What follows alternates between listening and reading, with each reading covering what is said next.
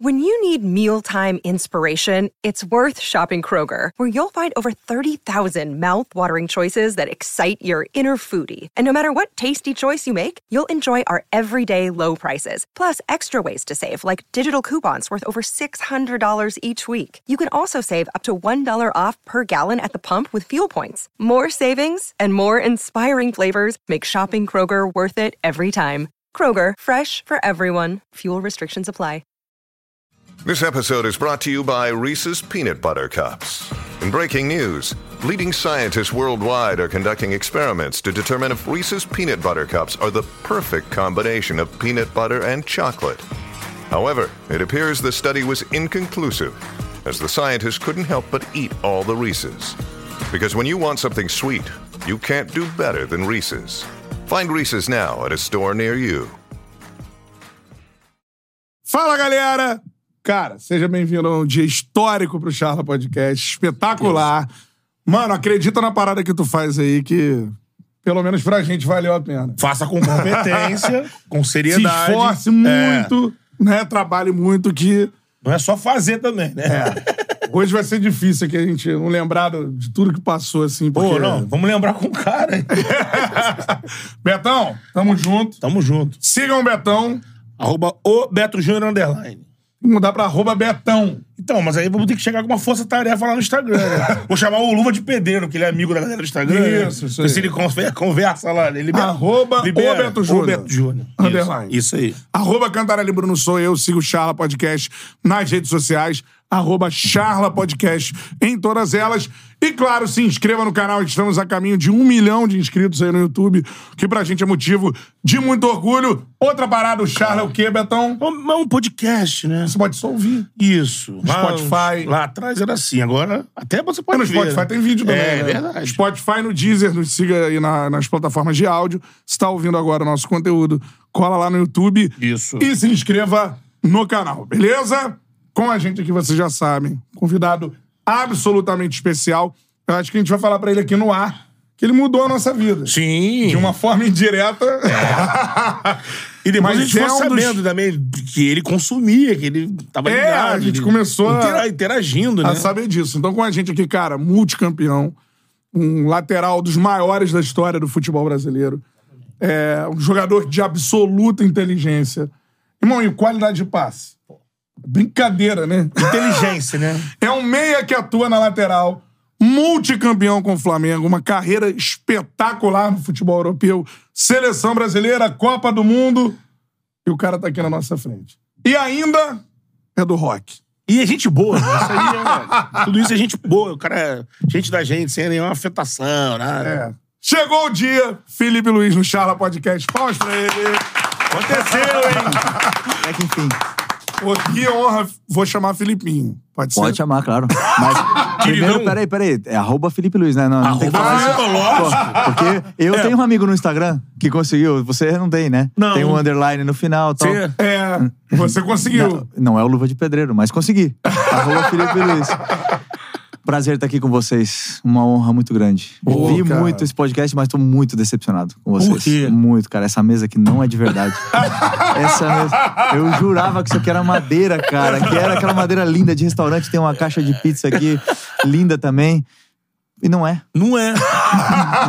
é. como a Cantarelli falou, milagres da cenografia. Isso, milagres no vídeo, né? É. Eu não minto, tem que falar a verdade. Tem que, ver, às vezes, Felipe, tem que remover essa mesa, tirar, e aí, com o talismã, essa mesa caiu, por exemplo. Pô, caiu. Aí é A- bravo. Agora, Felipe, pra gente começar, tu viu. É o nosso terceiro vídeo mais visto do canal hoje. É, já foi, o, pri- foi o primeiro por muitos Por tempos. muito tempo foi o primeiro vídeo. Foi superado pelo, um, assim, até pela história do Neto da Chapecoense, assim, aí. Isso. É do Neto e tem Neto. mais, mais um também. Teve um agora de reta final também, que subiu também. Mas esse aí. Mas assim, Tirou de quê? De 10 pra 30? eu aprendi a fazer o podcast aquele dia, por conta daquela, daquela resposta que o, que o Barroca deu, assim. E a gente não tinha esse estúdio aqui ainda, então era estúdio alugado, humilde, a gente, pô, não tinha grana também, a gente alugava aquele estúdio. O Barroca foi extremamente legal com a gente, porque o dono do estúdio atrasou, a gente ficou enrolando ele e tal. E a última pergunta da resenha com ele foi aquela ali. E, assim, eu acho que já falavam em você como técnico, mas eu acho que é ali que Isso É, se tornou gigantesco. bomba no Twitter. Ah, E a gente não esperava, a gente tava muito no início do podcast, assim, graças a essa história, tudo na nossa carreira, na nossa vida, na história desse canal aqui mudou. É, sempre que. Eu tava falando isso aqui em off, né? A gente começou a perceber que chegava um convidado grande, assim, tal, e o cara falava: Não, pô, você conhecia, viu o Chala? Ah, o podcast lá que o Barroca falou do Felipe Luiz. Então, essa história, por muito tempo, ficou assim, sendo meio que um abre-alas nosso pra galera da bola. né? Então, É. E depois você falou com a gente nas redes sociais, assim, cara. É. um O que, que nós temos que não fazer? esquece, Agradecer assim. o Barroca, então, né? É isso? Barroca. Obrigado. Não, o Barroca falou assim pra gente ontem: olha, ficou, foi maneiro, vocês cresceram, todo mundo se deu bem, e eu fiquei de. Levei o nó do Felipe beira do campo. Pô, pior, que, pior que foi. Mas eu, pô, depois disso a gente foi almoçar. É. Eu fui almoçar com o Barroca, com o Mauricinho, que eles é, são amigos, né? E, é, pô, fiquei muito feliz de ver aquele vídeo que ele falou. Não foi mentira, foi verdade. foi verdade. Conta essa história pra gente agora. Flamengo e Curitiba, né? É. Flamengo e Curitiba. Assim, é, primeiro, o Barroca, grande treinador, e eu já sabia, porque eu já tinha alguns companheiros que tinham trabalhado com ele. E eu pergunto de todos, todos os treinadores do mundo. é, gosto muito de saber se o treinador é bom ou se é ruim, o que, que ele faz de errado e tal. E o Cícero já tinha jogado com ele e falou: pô, Barroquinha, Barroquinha, Barroquinha. E não é o Barroquinha, é o Barrocão, né? e, e até o Cortez mesmo, né, que tava aqui, falou muito bem dele, pra mim. Mas a gente foi jogar contra, e aí as- a, a parte positiva da pandemia, assim, da- da- de jogar sem público, né? É que o que você fala se escuta em todo o estádio. Então, não só taticamente, senão também se impor um pouco durante o jogo, é, passar uma mensagem pro adversário. Não tem ninguém, você fala, você grita, todo mundo escuta.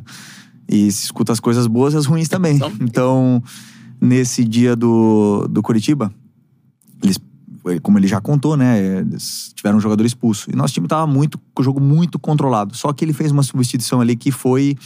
Assim, tava dando um calor pra gente. Acho que eles botaram uma bola na trave. O César, Cezão, que foi o nosso goleiro aquele dia, fez uma defesa boa, mas, pô, tava fácil de ver, porque ele botou dois atacantes, faltavam no meio. Tipo, era uma, uma é matemática, não tem onde.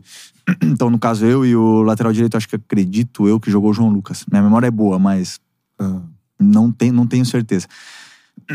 que jogo, e aí a gente tava sozinho. E aí eu dei uns quantos berros lá, nosso time já se recompôs e já arrumou. E foi do lado dele, né? E, mas não foi só esse jogo, foi porque, como eu te falei, o estádio vazio acabava acontecendo muito isso aí. A gente gritava no campo, por exemplo, assim, é, antes de começar o jogo: apertem, aperta, vai pra cima deles, não, não perdoa. E você olhava os adversários assim, olhando assim com uma cara. Então a gente já fazia, não ia apertar ninguém, mas a gente já só falava que ia pra. Pra ir também as coisas que dentro do campo, por exemplo, alguma. Eu sou muito de brincar no campo pra tirar um pouco o peso do, do jogo, né? E atenção, né? com o Diego Alves, por exemplo, toca a bola aqui, geladeira e tal. E aí Ah, ele. tu dá uma zoada nele. zoada nele. aí- e ele também me zoava e tal. Aquele vestiário lá não tinha limite, né? Mas foi uma história incrível essa do Barroca. Pelo jeito que ele contou, né? Pelo jeito que ele contou. Contou assim, muito foi- bem. Pô, impressionante. É? Storytelling. Muito bem. É sensacional. sensacional. Começou e por isso Felipe Luiz, né? O mundo deu voltas e tal. O Charla cresceu, o Felipe Luiz está aqui. Pra gente é uma honra enorme pra nós seis aqui. Somos uma banda, daqui a pouco a gente vai falar de rock também. É verdade. Então, assim, é um- uma realização gigantesca pra gente. Com certeza, Né, nossa. Pô, E hoje, ó, temos aí a novidade do Zé Delivery. Beleza, já tá aí na tem o tela. QR Code aí, né? Pra você acompanhar a resenha, dá tempo. Dá. Pede aí no Zé Delivery, o QR Code tá aí na tela. Né, aquela bebidinha, pá, pra você ficar relaxado, Muita coisa, salgadinho, né? tudo Muita coisa mais. também. Isso aí. Peça no Zé Delivery, parceiro nessa resenha hoje, aqui do Chala Podcast. Seja muito bem-vindo aí, o Zé Delivery. Com né? certeza. Tamo junto. Queria aproveitar nessa Vai. onda que o Felipe contou de Campo Fala, né? Que é até uma coisa que o Tite, ele. é, Na, na campanha pra Copa de 2018, o Tite usava muito isso, né? Quando perguntavam pra ele. E aí, fulano, ciclano, quem joga? Ele, o campo fala, né? O campo fala. O cara estiver jogando, vai jogar. É, no treino, estiver bem, vai jogar. E tem um negócio. Você deve ter visto isso naquele time, naquele.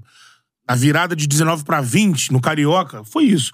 Teve um jogo com Boa Vista. Me, me corrija aí. verdade. do o, o Everton Silva, né? Que até jogou no Flamengo. Ficou muito marcado.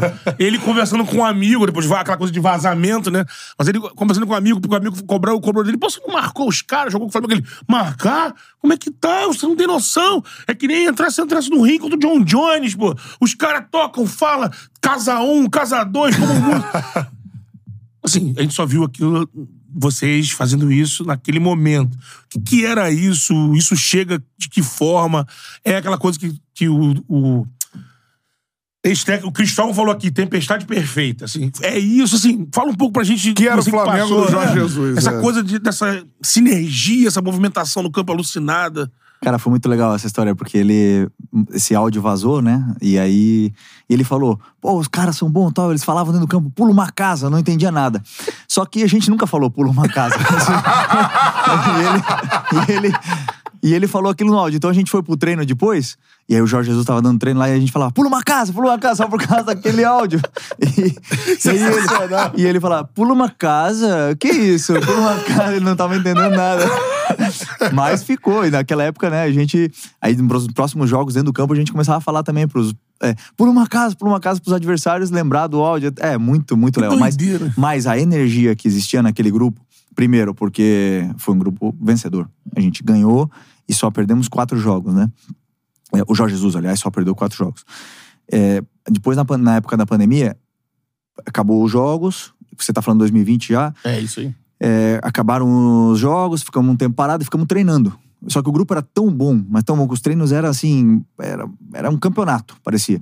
Porrada cantava. E, é, e assim, o nosso ambiente era excelente. Nós ficava lá, é, treinava, a gente ficava lá na resenha e tudo mais. Tinha aquele negócio do distanciamento no começo, mas logo depois a gente já conseguia treinar sozinho, porque testava. Nós testávamos de Covid sempre e tal. Já, desculpa, poderíamos treinar todo mundo junto. E, como eu te falei, o clima era tão bom, só que era tão pegado que o Jorge Jesus fazia um. Eu não sei se alguém contou isso aí, mas fazia um coletivo sempre no sábado. A gente treinava toda semana, ficamos acho que, sei lá, um mês treinando, se eu não me engano, né? Até voltar ao Campeonato Carioca. E ele fazia um coletivo no sábado, treinava durante toda a semana. E aí nós falamos assim, cara, vamos importunar esse, esse cara. Vamos, vai ter um coletivo no sábado. É uma pegada do caramba, titular contra a reserva. É, era rivalidade, porque os reservas sempre falavam que eles eram o único time capaz de, de- capaz de parar aquele titular.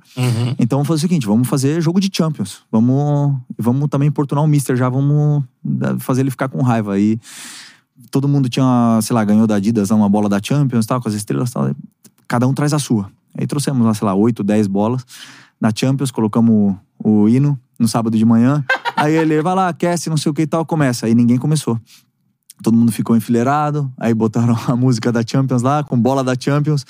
Aí ele olhou assim e falou assim: Ah, foda-se, esse grupo é diferente mesmo. Você sempre quer o melhor, ele falou. Então ele conseguiu ver coisa boa até naquela brincadeira. E Sim. nós treinamos aquele treino lá com a bola da Champions, foi com o hino da Champions e tudo, e foi uma pegada do caramba. Foi assim, saía faísca. Era muito nível o, aquele treino lá, assim, era legal pra caramba. Pô, sensacional. Queria também a gente ver, né, do, do Jesus, embate.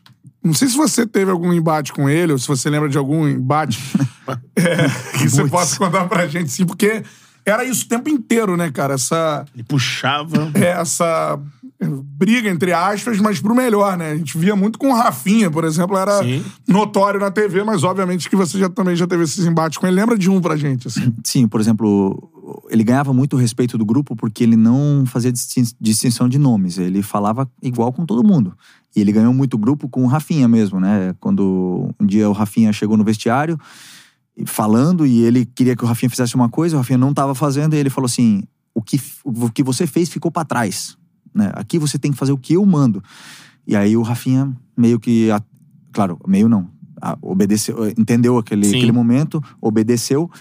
E aí todos os meninos, o Gerson, que tinha acabado de chegar e tal, falaram: opa, com ele não dá. Com o Jorge Jesus, ele, ele cobra todo mundo. Assim, os vídeos dele era muito, muita cobrança, e como eu falei. Mas assim, tem várias discussões que a gente teve. Mas, por exemplo, a que o mais forte que eu lembro, assim, foi no jogo contra o Independente Del Vale, lá no Equador, na final da Recopa, foi o primeiro jogo. Tava 2 a 1 um pra gente, mas assim, não sei se alguém também já passou aqui, já contou sobre o que é jogar na altitude. É muito difícil, né? Porque você fica sem força. Eu me Fica sinto, mesmo? Fica, me sinto, me sentia fraco. Começa o jogo até tu tá, tu acha que tu tá bem, mas conforme vai passando os minutos, vai, você vai cada vez perdendo mais força, perdendo mais força e mas nosso time tava ganhando. E o Bruno Henrique tinha feito uma jogada e tal. E nisso eu toco a bola no Vitinho, do lado do banco, e passo. Mas eu passei, eu tava morto. Eu passei mesmo, eu falei assim, eu vou passar pra ver se um cara vem comigo, o Vitinho vai pro meio, porque eu não quero a bola. Porque eu tava cansado. Aí, quando eu passo, ele fala assim, Ô, oh, Felipe, estás a esconder-te do jogo. Aí eu, eu olhei pra ele assim e falei, o quê? Estás a esconder-te do jogo? Aí eu, eu? Tá ficando louco? Aí ele, sim, estás a esconder do jogo. Tá ficando louco, rapaz. Apo- Apoia, apoia, me elogia. E aí ele olhou assim, aí ele olhou pra trás assim, você tá se esconder-se do jogo. olhou pro banco, olhou pro banco e falou isso. né? Aí eu falei, caraca, eu falei, esse cara tá falando isso. Aí eu peguei a bola, dei um lateral falei assim, ô mister, apoia, cara, só critica, só critica e tal. Aí ele, daí ele desconversou um pouco e tal, aí depois brigou com o Vitinho, brigou com o Diego Ribas, aquele jogo, com o Gustavo Henrique, meu Deus do céu, foi assim um espetáculo. Aí eu cheguei no vestiário, assim, tava. Foi 2 a 2 o jogo. A gente. O Independente ainda teve um pênalti no final do jogo, empataram. Aí tava assim, triste no vestiário, cansado demais. Aí ele sentou do meu lado, me abraçou e falou assim: Eu falo, é pro teu bem. Tens que entender que é pro teu bem. Aí ele Tu esquecia. pistola, hein? E ele esquecia, ele esquecia rápido, sabe? Das coisas assim, mas era, era interessante, assim, tinha várias discussões com ele. Espetacular, assim. Você de dentro, cara, a gente fica aqui de orelhada, né? É. Primeiro, é, emendando duas em uma. Cara, você foi treinado pelo Simeone, enfim, grandes treinadores. é, o Tite na seleção, tudo mais. É, é diferente o Jorge Jesus? E a segunda pergunta, assim, tu é do cara que acha que se ele voltasse um dia, óbvio que agora tá lá o Tite e tudo mais, daria certo? Ou tu acha que ele tem mais a perder? Como é que é a sua visão sobre isso? Vamos lá, ele é muito bom, sabe? É, eu não. Eu acho que eu não queimaria a língua se eu falasse que ele é o melhor treinador da história do Flamengo, né? Eu não, eu não, não sei se eu sei se isso é justo, né? Porque eu não conheço todos, mas ele é muito bom, muito bom. O conteúdo dele é uma coisa assim espetacular. É aquele negócio assim, milimetricamente no campo, você sabia o que tinha que fazer em todo momento. Aliás, não só eu, senão que eu sabia que se eu tivesse no lugar, eu ia saber, eu sabia onde estavam todos os meus companheiros. Era muito bem treinado e tudo mais. Mas tinha um time do caramba, né, com ele, É. né? Tinha é, jogadores assim, trouxeram, o Flamengo foi lá, trouxe eu, trouxe o Rafinha, trouxe o Gerson, o Arrascaeta veio, é, ele chegou e recuperou o Asca- o Arrascaeta que não tava jogando, o Gabi, ele transformou o Bruno Henrique em atacante. E o Bruno Henrique é o cara que melhor ataca o espaço do Brasil, faz um, um movimento em profundidade. É, o Rodrigo Caio e o Pablo, o Pablo pode ser que seja um mérito dele com, junto com o departamento de anál- análise ou de scout do clube. É, o Arão já era consolidado, então assim, o Ele Everton mexe no Ribeiro, Arão, né? É. Traz o Arão pra primeiro homem. primeiro volante, é. o Arão era o filho dele. É, o o Everton Ribeiro, que era o melhor jogador do Brasil, do- dois anos já foi o melhor do- dois- é, jogador do Brasil. Então, assim, o time era um time realmente muito qualificado. Além do Diego Alves, que, pô, todo mundo sabe da É. qualidade que ele tinha. Juntou tudo. O que você falou da sinergia antes, a, a tempestade perfeita, juntou. Eu não, eu não posso garantir, por exemplo, que ele vai voltar e vai dar tudo certo, porque depende muito das peças que ele tem na mão. Tanto é Sim. que ele chega nos lugares e ele pede contratações. Obviamente, como todo treinador que chega, pede as suas peças, mas ele teve o mérito de conseguir entender cada característica daquele grupo e fazer essa, esse grupo ter uma conexão, uma química dentro e fora do campo de uma forma extraordinária. E depois ele tinha uma coisa excelente, assim, ele assumia toda a culpa que do que Meu. desse errado, ele assumia. Então assim, é um, sem dúvida do que é, do que é taticamente assim, o melhor treinador que eu já tive na minha carreira. É o melhor treinador que você já teve na carreira, assim. Ó, hein? Cara, espetacular isso. Ó, voadora no peito do like. Eu quero Já aí, 6 ó. mil likes na live, beleza? Pelo menos, Já pra mano. começar. 6 mil likes na live. Na moral, dá essa moral. Felipe Luiz tá no charla, pô. Eu tô maluco. E você tá mano. chegando agora aí pelo Felipe, se inscreve no canal também aí, pô. Se inscreve que é simples, é só se inscrever rapidinho. Vou ler um superchat aqui aleatório. Lê. Boa. Pra gente depois chegar no dia, um dos maiores dias da história do Flamengo. Todo Ah. mundo que passa aqui tem que contar a vivência. De Lima? É. Lógico. então, e uma coisa, você falou de Jesus aqui, o Jesus chegou ali, a galera deu uma pressão, até chegaram a falar que ele ia ser demitido no início lá. Tava vendo hoje, 15, os últimos 15 jogos, 15 vitórias, dois gols sofridos. Sim. Morre lá. Então, assim, engrenou lá com os caras, né? Isso aí, tem o Malcolm, né, jogando bem. É, mais. na saída do Neymar, acabou que o Malcolm Michael. virou, né? Michael, é, isso aí. isso aí. Nosso querido Michel. É, também é bom falar. Gabriel Neves mandou superchat. Aleatório, a gente volta pro Flamengo. Sobre o Rock, pede pra ele contar quando ele tentou entregar uma camisa do Flamengo pro Axel Rose. Rolou isso? Em Goiânia? É, não foi o Axel, né? Foi o. Como é que é? Não, não, não, não. não. Bruce o- Dixon. Ah, foi pro Bruce Dixon, foi. cara. Vocal, né? Do, do... Os caras gostam Não, de não, futebol. não, não, desculpa, desculpa. Não, do Guns, do Guns. Como é que é o nome do. O Ganso? É o o Axel. É o Axel. Não, não, o Axel é o, ca- o cantor, né? O, O Slash. O Slash, o outro? Duff. O Duff. McKay. É o né? Duff. O Duff é baixista. o baixista. É, isso. Daí o Duff tava lá no- na academia do hotel e tal. E aí o, o segurança, que era brasileiro, não sei, uma- um segurança deles era brasileiro, falou: pô, você quer conhecer a banda e tal? Pô, eu, hein? Claro, claro. Daí fui lá, falei com o departamento do- de marketing, porque eu não tinha camiseta. Tá, viajei pra jogar, o jogo era à noite. Falei com eles, aí os caras, não, claro, pega uma camiseta aqui e tal. Pegaram uma terceira de jogo, sei lá o que. E fui. E fui pro. E fui pra academia e fiquei lá na frente. Eles eles estavam na academia. E aí ele tava lá fazendo abdominal e tal. E aí veio um cara, um segurança americano, e. Não, não, não, não, não, não, não. Dá a camiseta aqui e vai embora. Eu falei, não, não.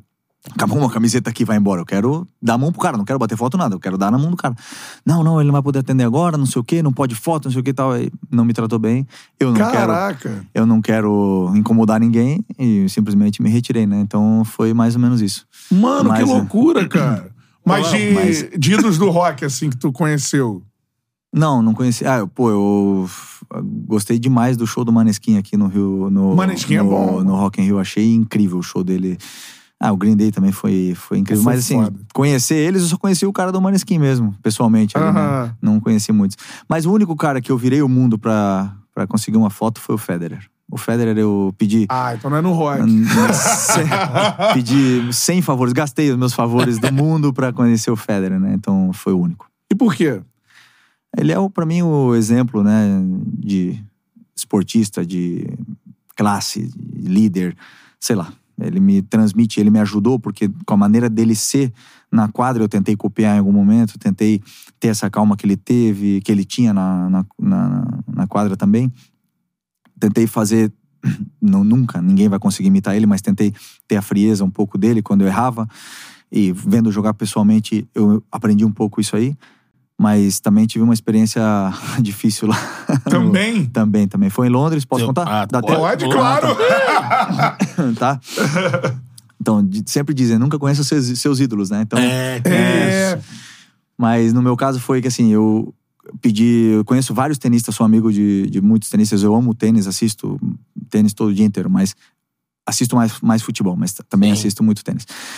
E aí falei com o Dominic Thiem, falei com o Zverev e tal. Falei, ó, eles estavam no ATP Finals lá em Londres, a gente tinha jogo da seleção, então pe- pedi favores. Falei, ó, preciso conhecer o Federer, cara, ele é meu ídolo, eles já sabiam disso. Aí o cara me passaram o telefone do diretor da ATP e tal, não sei o que e tal. Bom, combinei. Levei uma camisa da seleção e falei, vou entregar uma camisa pra ele, uma foto com meu celular, não quero nada, não quero postar, não quero nada, quero um quadro na minha casa, mais nada. Beleza, beleza. Então tá. Então eu fui lá pra sala dos, dos jogadores, eu jantei com o Tim, o Federer tava do meu lado, na mesa do lado. Eu tava louco pra ir lá dar um abraço nele. Mas não quis incomodar, ele tinha jogo e tal, então não falei nada, eu vou esperar o jogo. Aí ele jogou. E tava tudo combinado. Depois do jogo, ele vai sair, vai, vai te receber, você vai entregar a camisa, vai bater uma foto, tudo bem. Aí acaba o jogo. É, tô vendo o jogo, torcendo muito. Ele perde o jogo, primeiro set, perde o segundo set, 2 sets a 0 pro Nishikori. Puta. Tranquilo. Eu já perdi jogo e saio muito puto, mas fico lá, recebo quem que tem que receber, muito, às vezes muito mal-humorado, mas por pra fora não, não tento transparecer isso aí. Aí Hum. Fiquei lá no corredor, aí ele falou, ó, fica aqui, ele vai passar aqui, ele tem que passar aqui pra ir embora, tá beleza. Então tá, eu passei aqui, ele já sabia, já tava avisado tudo, e eu fiquei lá. Fiquei lá, fiquei lá esperando, fiquei lá esperando. Ele passou, tal, não sei o quê. Aí, não, desculpa, ele não passou. Aí passou o empresário, passou não sei quem, o treinador, passou a mulher, pa- passaram os caras com as bolsas, não sei o que e tal. E ele passou do meu lado, num corredor do tamanho dessa mesa, e não parou. E aí, cara, eu fui pro. eu olhei pra ele e falei, caramba, cara, que triste. Aí, Caraca. Deixei a camiseta lá pro cara, falei, ó, entrega tal, não vou mais conseguir vir, né, talvez. E aí fui pro hotel, fui, fui de metrô, assim, eu tava com um amigo que jogava comigo no Atlético, nós dois, assistíamos todos os jogos do Federer, na, um, um na casa um no do outro, o Thiago, um volante português. Thiago, Sim, sim, sim. sim. E a gente assistia junto. E a gente foi conversando e tal, não sei o que. Na volta, a gente foi em silêncio. Luto. Luto. Ninguém conversava um com o outro, assim. A gente vinha cabisbaixo, eu quase chorando. Tava quase chorando. Foi muito triste aquilo, foi muito triste. pra mim. É, Decepcionado. Cara, a gente acha que, né, tipo, o Felipe não tem experiência assim. tem, tem, tem. E- que loucura, Não, cara. então, aí passam uns dias e tal, aí o cara me. Esse cara do diretor da TP entregou a camiseta pra ele, ele me devolveu uma foto, né? Dizendo com a camiseta. Tá. Falei, não, não, não tem problema. Tudo certo. Só que aquele momento, o meu ídolo desceu pra terra e virou humano. É. Foi a melhor coisa que aconteceu pra mim. E aí eu fui assistir a semifinal. É... Zverev e Federer. Fui eu, o Tafarel, né? O goleiro. E o Guga, o Gustavo Kirten. Ídolo brasileiro máximo. Caraca, que bonde, que bonde, o bonde do Felipe. Guga, Aí eu falei, Tafarel. Sentei lá na, na- um lugar maravilhoso atrás da pista, Zverev e Federer. Isso em Londres também? Torci, obviamente, pro Zverev. Torci pra ele. Putaço, É, meu. agora não quero mais saber, não é mais meu ídolo. Aí acabou que ganhou o Zverev. E no final do jogo, eu tava lá no corredor com o Guga e com, com o Tafarel, e aí ele veio lá conversar com a gente. Aí ficou lá batendo um papo e tudo mais. Bati minha foto tão sonhada, tem um quadro em casa. Não precisei postar, não queria postar, queria pra mim, era meu ídolo, né? Mas essa foi uma experiência legal, assim, que eu tive. Caraca, sensacional. Não, sensacional. O Guga, se eu não me engano, o último jogo da carreira do Guga é contra o Federer. Ah, não Não sei. rola, rola Garros? Ou, ou não, não. A Minha. última vitória em na Slam. reta final ali, a última vitória no É, Grande foi, Slam. um grande- foi uma, um Roland Garros. Não vou lembrar o ano, que ele tá voltando de contusão e dá um 3x0 no Federer. Isso aí. Não Ah, e o. Guga, por outro lado, é, só tenho elogios pra ele. Ele Ah. sempre me tratou bem, mesmo quando ele não me conhecia. Me- Então, assim, eu jogava, Catarinense. eu, eu jogava no Figueirense, ele jogava, no- ele é ele é torcedor do nunca, sempre me tratou muito bem, sou muito agradecido, um querido. É outro, deve ser um papo tre- sensacional. Um dia vem aqui, Pô, mano. Eu sou muito fã do Não, Guga. ele tem que vir, ele, Pô, ele é o melhor. aí, ele é o melhor. os últimos Leia o livro dele, eu li tudo. o livro do Guga. né? tá. Eu vou entrar numa, como o Catarelli disse, né? Vamos entrar na, em Lima.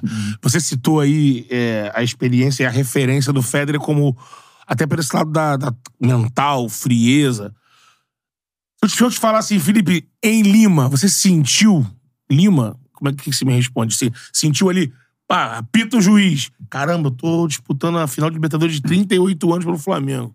Eu tô como Vamos lá. torcedor do clube, então. Assim, Vamos lá, eu não. Nesse dia eu não tive o meu melhor dia, né? Eu tava, não tava bem, eu já não vinha jogando bem antes. Tinha jogado mal contra o Vasco, tinha jogado mal contra o Santos. É, acho que foi o Palmeiras antes, ou não sei se o Palmeiras foi depois, não lembro. Vinha alguma, alguns jogos, uma sequência, eu tive uma lesão no joelho, doía muito, eu não conseguia dar um passe cortado pra dentro. Então, assim, eu não conseguia virar o pé, eu tinha que avisar o passe, né? Foda. E eu vinha jogando assim, é, um pouco no sacrifício. Só que assim, pra final, você. É, você vai, não tem, Sim. não tem nunca, né? Mas por dentro do meu coração eu sabia que eu não tava bem. Só que assim, eu falei, cara, vai começar o jogo, eu vou me manter bem e tal, eu vou cres- crescer durante o jogo e tudo mais. Tava muito quente. Três horas da tarde, eh, o campo tava seco, aquele estádio tava muito quente, assim, o ambiente tava lindo, tava maravilhoso, sabe, pra, tudo, mas assim, não eram as condições ideais pro meu jogo, não, não- assim, eu não fui bem no jogo, não me senti bem nunca dentro do campo aquele jogo lá. Não era por nervosismo, não era por nada, era pelo meu momento, não no jogo, era já vinha de antes. Sim. Mas assim, dentro do que cabe ali, eu dei a minha vida. Nossa senhora, eu saí do campo, eu não conseguia mais. Eu, eu acho que eu tomei umas 15 garrafas d'água na comemoração. Eu não conseguia, eu tava desidratado. Seco, né? Mas assim, foi uma experiência assim, quando, quando o jogo vem se desenvolvendo e as coisas não iam dando certo e é, eu não conseguia ver o tempo do jogo. Então, eu para mim faltava, sei lá, 25 minutos quando o Gabi empata o jogo. Ah, é? E aí tivemos, começamos a melhorar no jogo, a gente teve um- umas duas chances ali e tal, dentro da área. Tá- Tava difícil chegar até no gol deles, mas a gente tava conseguindo. O River tava botando é, problemas pra gente, mas a gente tava conseguindo. É. Quando o Gabi empata, eu falei, bom, faltam 20, ainda tô inteiro, né? Se empatar a prorrogação, não sei se eu vou aguentar, porque, pô, realmente eu tava cansado, mas nesses esses 20 que faltam, é, eu, eu aguento. Aí nisso o Diego lança a bola, tal, não sei o que, Gabi 2x1. Aí vamos lá comemorar, tal, não sei o que, o Gabi expulso, né? E aí eu falei, mas porra, falta quanto? Acabou. Eu falei, não, mentira. Mentira. Foi o maior alívio da minha vida. Aquilo, ali. Aí eu comemorei junto com a torcida. Falei, vambora. Aí o Diego pega, concentra, concentra. Ele pega na minha cabeça assim, calma, não acabou, não acabou. E aí eles ainda tiveram dois ataques e tal. Quando o Gabi faz o 2 a 1 eu deito no campo e falo assim, cara, Assim, era uma sensação de alívio, era uma. Não sei. Era porque vinha também das finais de Champions, vinha. Nunca vai me devolver o futebol, nunca vai me devolver a chance de jogar aquela final da Champions de novo, mas. Sim. Mas assim, foi o clube do coração, depois de eu voltar aquele ano, depois de eu sempre ver o Flamengo ser eliminado quando eu era pequeno e tal. E aí eu tava vivendo aquilo assim, tudo dentro do campo, eu não conseguia nem mais jogar. Depois do gol ali eu não conseguia mais jogar, eu não conseguia mais me concentrar. Só que aí ganhamos o jogo, festa absoluta e, e tudo mais, né? Mas foi assim, um momento histórico. Eu lembro, eu lembro perfeitamente o vestiário depois do jogo. Eu tenho a sensação viva no, no, no hotel, na mesa, né? O Rafinha e tal, a gente comemorando, os caras abraçando, as mensagens no celular, assim, foi, foi muito legal, foi muito marcante. Cara, pra você que já rodou o mundo, assim, foi porque a impressão que a gente tem por esse período sem conquistas do Flamengo, e alguns jogadores que já vieram assim, é, é- é- o primeiro gol é uma explosão e o segundo gol, na verdade, é um Alívio, né? choro coletivo, um É. alívio, um sentimento assim. Foi isso, assim, mesmo, a atmosfera do estádio. E foi uma atmosfera, assim, diferente de tudo que tu já viveu, assim. Ó, eu tava no Flamengo, eu cheguei em agosto, né? Mais ou menos julho, não sei. Agosto, novembro. Quatro meses eu tava no Flamengo. Eu ainda não entendia muito bem o que que era. Eu só vivi coisas boas aqui no Flamengo. Eu não tinha vivido nunca nada ruim. Eu não, sei lá, eu tinha perdido duas vezes. Então foi. Ou três, não sei. É, foram momentos assim. Não, não, duas, duas. Tinha perdido duas vezes. foram momentos assim que eu vinha vivendo e eram todos novos pra mim. Porque pela primeira vez na minha carreira eu tava tendo reconhecimento que eu não tinha em outros lugares. Que eu jogava muita bola no Atlético e nunca era reconhecido aqui no Brasil. Nunca. Sim, isso, Isso- é verdade. Isso não me machucava muito, mas falava assim, bom, é, meu lugar tá aqui na Espanha, porque aqui eu sou reconhecido, entendeu? Então, pela primeira vez na minha carreira, eu tava tendo aquele reconhecimento. E eu não entendia muito bem ainda o que que ia ter. Eu não sabia o que que ia ter depois do jogo. Eu não sabia do trio, eu não pensava no trio elétrico. Eu não sabia nem que ia ter trio elétrico. Eu não sabia nada. Eu não sabia que era um... Porque como é que é na Espanha? Um ônibus Sim. aberto em cima e você passeia na cidade, vai lá na praça tal. Tem muita gente também na praça. Sibelius, né? É, na Sibelius do Real Madrid. Ah, é, tem isso, né? Tem como cortar essa parte agora? E você, você Desculpa a minha ignorância. É que sempre fala pra Sibelius, pra Sibelius. Sibelius é do Real Madrid, Neptuno chama do Atlético Ah, Madrid, tá. que é do lado, é Sim. do lado, 100 metros uma da outra. É colchoneiro de um lado. É isso aí, tá do lado, tá? É a próxima rotatória, né? Mas tô brincando, mas é eu não sabia o que, que ia ter, então eu não sabia muito bem o que esperar daquele jogo, assim, eu simplesmente é que a minha sensação é eu quero ganhar medalha de ouro, sei lá, levar pra casa a medalha de ouro, eu quero ser campeão. E era esse é meu pensamento, não não conseguia pensar muito, pô, se nós ganhar, eu vou, eu vou no podcast do, do Charla e vou lá falar dessa história e tal. O melhor podcast, né? Esportivo Ah, é? do Brasil. Isso! É isso, pô. Isso! Não, Isso aí. eu não pensava nisso, né? Mas, Mas- tô, tô aqui, ganhei, tô aqui. Só sorte. Então, o que você viu na sequência deve ter te deixado, porque, além de tudo, vocês ganharam o brasileiro esquece, do caminho. Então, foi aquela loucura, Essa né? festa Não, no centro do Rio ali é. Não, e aí quando eu cheguei no ônibus, e aí o, o Gabi tava assim, nossa, em êxtase também, e aí a gente rindo. Pô, sempre- o Gabi, desde que eu cheguei aqui, ele colou. A gente colou junto, né? Ficamos juntos Sim. direto e tal. Aí cheguei no ônibus e ele tava assim, mensagem, mensagem, mensagem, mensagem. E aí eu entendi um pouco, falei, caraca, esse moleque agora é, é grande. Enjoou, né? É grande. Não jogou nada, é como eu. Não jogou nada, né? Mas um predestinado, né? jogou, aí fez o mais importante do mundo. Iluminado demais, cara. Esse cara, ele é muito decisivo. Nesses jogos. Impressionante. Porque ele acredita realmente dentro da cabeça dele que ele vai fazer gol em final. E ele, e ele fala, aliás, eu, eu vou fazer gol. Eu vou fazer gol na final. Um gol eu vou fazer. Contra o Emelec nas quartas da oitavas da Libertadores, Vamos. eu tinha acabado de chegar. Eu cheguei lá, eu- é, o time tinha perdido 2 a 0 Isso.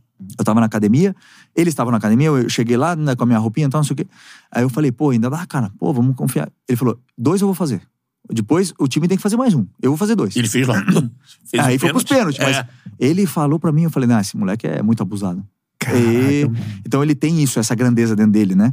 Essa personalidade, né? É, e acredita É uma- e acaba acredita. acontecendo as coisas, ele é um cara muito decisivo mesmo. E até é, entrando nesse assunto, assim, você falou dessa ligação que você tem com ele, que assim, o Gabigol é um personagem fascinante do futebol, além dos, dos maiores ídolos pelos gols que fez nas finais da história do clube, né? Você é um dos maiores laterais da história do clube, tem o Júnior e tudo mais. Aquela imagem com o Atício e o Júnior é sensacional. Espetacular, né? Aquilo ali é, é, Eu falei- lindo, né, cara? Desculpa te interromper só, mas eu falei pro Atirson, o Júnior é assim, intocável. Né? O Júnior é tão grande que não dá. Eu queria muito que ele tivesse lá porque ele representa muito pra mim. O maior, maior lateral da história do clube, tá? No dia que eu me, que eu me retiro do futebol. Mas eu não consigo, por exemplo, com a Tirso, eu não consigo ter uma conversa normal com ele, que eu fico muito nervoso. E eu É. falei pra ele, cara, ídolo, eu não consigo conversar contigo, eu não- eu fico nervoso. Aí, até na festa do Zico, eu fiquei lá com ele, com a família dele e tudo, e eu fico assim, admirando, caraca, o Atirson, cara, eu vi tanto esse cara jogar, esse cara me deu tantas É. alegrias. Porque ele pegou assim, no, no momento que eu mais fui flamenguista, o momento que eu mais torci pro Flamengo Arrepiado. foi na época do Atirson. quando ele surgiu, né? Nós temos Felipe? fases, né, no- de torcedor, assim, mas o Sim. momento que eu mais torci foi naquele Flamengo sofre- sofrido, aquele 99, Flamengo. 2000 ali. E ele é o melhor jogador do time como lateral, é É, impressionante. arrastava, vinha, nossa. É, era ele. Mas o que, que você ia falar do Gabi? Desculpa. Então, você revelou outro dia que você ficou um tempo sem falar com ele. Muitas vezes. Relação muito intensa de vocês, Muito né? intensa, muito Então, intensa. assim, como é o Gabriel, cara, assim, pra vocês? Porque, assim, muitas vezes a gente tem imagens do que a gente vê na TV. Como é que é o Gabriel, mano? Cara, é muita resenha. É muita resenha. Nós voamos muito, nós pô, brincamos. é, chega a ser tão. O limite extravasa tanto da brincadeira lá. Que teve um jogo que eu fiz um gol contra. Agora que eu já não jogo mais, né? Posso falar. contra o Atlético. O meu único gol contra aqui no Flamengo. Meu aniversário. Meu, meu maldito aniversário. Até sonhei com o meu aniversário hoje. Com esse, com esse, é, eu começo o jogo e tal, não sei o quê. E tava bem no jogo e tudo, puf, gol contra. E aí o Diego Alves já na hora pegou no meu pé, no jogo, 1x0 pro Atlético Mineiro. E aí, caraca, que golaço, filho, o Diego Alves falou, né? Daí. aí. Eu chego no vestiário, perdemos o jogo de 1x0 com um gol contra Eu meu. lembro, E, né? só que eu joguei muito bem aquele jogo, o time jogou muito bem, nós não merecemos perder aquele jogo. Aí. Chego lá e o Gabi vem pra mim e fala assim: Caraca, cara, parabéns, parça. Parabéns. Que golaço, cara. Que, que aniversário. Um gol, um gol, 1 a 0 gol contra teu, cara, é um motivo de festa. Vamos comemorar. né? é espetacular. Que fela. É, cara, eu lá triste, triste, triste, aí tinha que dar risada. Mas a nossa relação, assim, era, é muito verdadeira. Ele é um cara muito, muito direto, muito verdadeiro. Se ele não gosta de ti, ele vai falar, ele não consegue esconder, ele não consegue é, ser falso com uma pessoa, não consegue, impossível. O Gabriel, ele, ele é um cara de poucos amigos, se você, você for ver, porque ele não consegue fazer uma. é, se colocar, talvez, no lugar do outro e ter um pouco mais de calma e tal. Ele não gosta do cara, não gosta do cara, eu falo logo na cara do cara e pronto. Ele é assim. Ele é direto, ele é direto. Não vai mentir, falar, ah, eu gosto de ti, chegar nas costas e falar Sim. mal. Ele não vai fazer isso. Tentar ser agradável. Pra, não. Político, vamos digamos É, assim. ele político, não é não. político. Ser média. né? Ou é, daí. Só que eu entendo isso dele perfeitamente. E quando ele me fala as coisas, eu entendo perfeitamente. Eu, assim, tá falando, é a tua verdade. Talvez não seja. Ou, é, eu, é, se fala muito, né? Pô, ah, mas eu falo na cara. Mas tu é um mal educado, às vezes, né? De falar na É, cara. Eu não pedi pra tu me falar as coisas. Né? É, Quer mas, dizer que você tem que sempre falar na cara. não, né, mas tá o Gabi, ele fala e às vezes é, te deixa pensando. É, te leva a melhorar nas coisas que ele fala. Só que muitas coisas não. E aí, muitas vezes, aí no treino a gente teve embate. Primeiro, por ganhar, perder no treino. Ele é um cara irritante demais, porque ele é muito competitivo, eu sou o dobro. Então a gente brigava e batia muito. Mas às vezes até em alguma forma, assim, no treino, alguma palavra e tal, e aí discute, cotovelada, briga pra cá, não sei o que e tal. Aí, xingamento. Xingamento aí, fala a verdade, eu falo minhas verdades. Ah, tu não, sei lá, tu, tu não passa, ah, sei lá, tu não corre, ah, sei lá, tu não briga com o Aham, zagueiro, ah, sei lá, tu não faz isso. Começa a atacar ali e xinga pra cá, xinga pra cá, o treinador separa. Como é que o cara vai falar, né? Então, Aí um no tu seu fica esfriar, não sei o que e tal. Aí passa lá, sei lá, duas semanas, três semanas, o coração começa a amolecer. Tem que falar com ele. Aí ele, ele não pede desculpa. Nunca. Aí lá vou eu falar com ele. Ou. Aí, Gabi. Não, pra mim passou, passou. Não tem que pedir desculpa. Não tem que falar do passado. Tá, beleza, tal. E vai embora. E foi. A nossa relação foi assim. Muito verdadeira, muito intensa. Mas, ah, assim, quatro anos e meio, posso dizer que é, quatro anos com ele do lado dele foram maravilhosos, assim. Teve sempre um momento de altos e baixos. Também te- eu também oscilo, também às vezes jogo mal, às vezes estou mais triste, às vezes ele tá triste. Esse ano foi um ano muito difícil para nós dois. E nós, a gente se apoiou um no outro, né? O Rodrigo também, o Rodrigo Caio, e aí isso. foi, foi muito legal, assim, porque ele tá tentando reencontrar a forma dele, tá tentando reencontrar os gols, ele precisa de novo ter uma sequência de jogos e, e assim, ele se junta com gente que pode fazer o bem para ele, né? Que fala a verdade para ele. né? E aí foi, foi interessante, esse ano foi interessante. Ho- Hoje, se tivesse que fazer um diagnóstico, você que tava lá dentro até ontem, dessa temporada, que é a primeira temporada do, do Gabi, assim, mal, né? Falar, o Gabi é uma temporada ruim, é a primeira desse tempo todo. O diagnóstico que você faria qual é, assim, que é falta de sequência, agora é questão física. Eu diria a mesma coisa que meu pai diz quando eu jogo mal. Meu pai, para meu pai, eu nunca jogo mal. Nunca, né? nunca. Eu nunca joguei mal. 809 jogos na carreira como profissional. nunca joguei mal. Pai, né? Eu diria a mesma coisa que meu pai diz pra mim. E quem foi bem? Né? Nessa temporada. Foram poucos. Poucos foram bem. Poucos foram regulares, poucos tiveram. O time não foi bem. O Gabi, o Gabi é, vamos lá, tu tem o Cristiano Ronaldo no time. O Cristiano Ronaldo ele vai te fazer 40 gols, mesmo se o time não produzir nada. Ele vai. Ele vai chutar de fora da área, ele vai cabecear um escanteio, ele vai chutar de esquerda, ele vai dar um jeito. O Messi vai criar jogadas. O Gabi precisa do time. O Gabi não é um cara que vai finalizar as jogadas sem o time, sem precisar do time. Ele não vai driblar três e vai fazer um gol. Às vezes acontecer isso aí vai. Mas ele precisa do time. E o time não foi bem. O time não criou tantas chances para ajudá-lo. Então, o que o Gabi precisa é, como todos os que não foram bem esse ano, é uma boa pré-temporada. Uma boa pré-temporada. Um bom trabalho físico. Eu vou estar em casa tranquilaço, tranquilaço, no meu sofá. No meu sofá. Pela primeira vez. Pela primeira vez. tomar uma água com gás, tranquilo, olhando lá, os caras no sol, socorrendo. Eu quero uma boa pré-temporada pra eles. Quero que eles sofram bastante, porque isso vai dar depois o Lastro, o lastro para a temporada inteira. E ele precisa disso, como todo time precisa disso. Sim. O time vai precisar se encontrar, a química, as químicas precisam se reencontrar dentro do campo, as conexões, e aí ele vai ter chances de gol. Com chances de gol, o Gabi, o próprio nome dele diz, se ele não tem chances de gol, né? Agora, ele, claro que tem outras coisas, táticas, tudo mais, aí é uma questão que é do treinador. É isso. Temos, ó, quase 15 mil aparelhos conectados com a gente. Então Vamos dá lá. um like aí na live. Agora eu quero 10 mil likes na live, beleza? E compartilha essa live pra galera Pô, toda aí, compartilha aí, mano. Olha só que Olha que resenha, espetacular, pô. mano. Tá maluco, ó. hora que tem essa resenha aí, não. Não, like aí na live. 10 mil likes, beleza? E se inscreve Tá no canal também, hein? Se inscreve no canal se você não é inscrito. Exatamente. Maratona e Flamengo que, Ah, mano, tem muita coisa aí. De dá, pra, Zico- dá pra entender muita coisa do a Flamengo. Felipe Luiz. Exatamente. É isso. Então é o seguinte, ó. Do 10 ao 16. Agora, Felipe, a gente já vai dar um rolê na Europa. Mas você falou da temporada desse ano. Eu queria te perguntar um... duas situações, né? Uma com o que acabou de aconte- acontecer com o treinador antigo e outra com o atual, que eu acho que é um momento de esperança nesse essa reta final do ano pro, pro torcedor. Primeiro passando pelo São Paulo, ele, cara, assim, é perdeu a mão do grupo, você já conhecia ele ou não, é, você com essa visão europeia de futebol. O que, que aconteceu ali? E até com essa questão do. Cara, o Pedro levou um soco, né, do preparador físico, assim. É. Queria que você falasse sobre esse, esse momento, onde parece que o grupo ficou uma coisa que, que não era lá atrás. E logo após, o que me parece que seria o jogo, de repente, de um, de um arranque. Após Gol virar, de falta do Arrasca, e virar né? contra o Galo num jogo dificílimo, né? Lá em. Minas, aí acontece aquilo, parece Travou. que se perdeu ali também, né? Pô, era um podcast tão tranquilo, cara. Tão, tão, tão relaxado. Tão... Aí vocês vêm com essa faca no pescoço. Eu não, eu não fujo de nada. Fica tranquilo, fica tranquilo. Eu Foi, falo tudo bem pra vocês- tranquilo. Tudo bem tranquilo. E eu vou responder tudo. Tem problema. Eu sigo o São Paulo é, desde 2017, mais ou menos. Jogamos contra o Sevilha, Atlético Sevilha. E foi um jogo super difícil. Ele jogava muito bem, eles fizeram uma grande campanha. Nós ganhamos, mas foi um jogo assim difícil. E aí eu falei, cara, esse cara é interessante, o jeito que ele joga e tal, não sei o quê. Um jogo de posição e tal, um futebol moderno agora, né? Que esses treinadores assim que propõem jogo.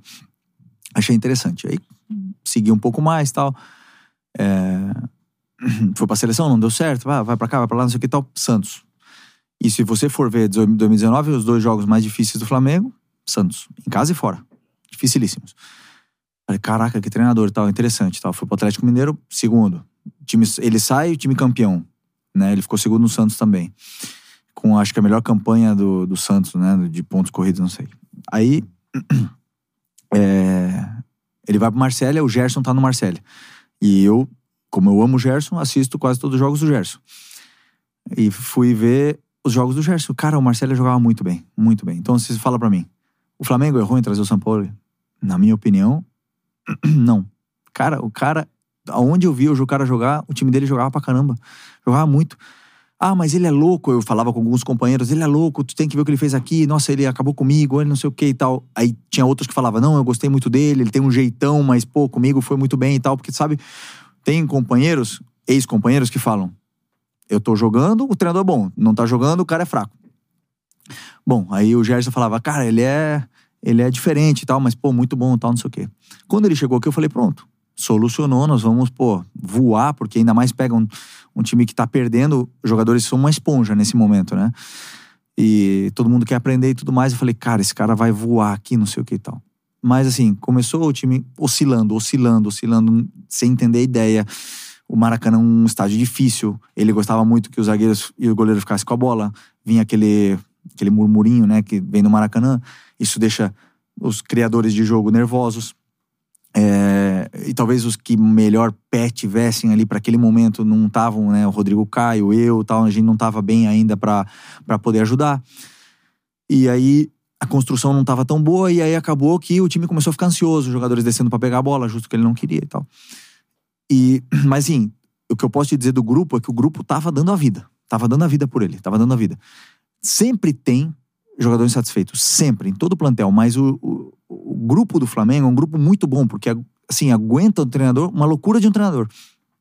E aí, é, em um determinado momento, acontece aquilo com o Pablo e o Pedro, né? Que o Pablo.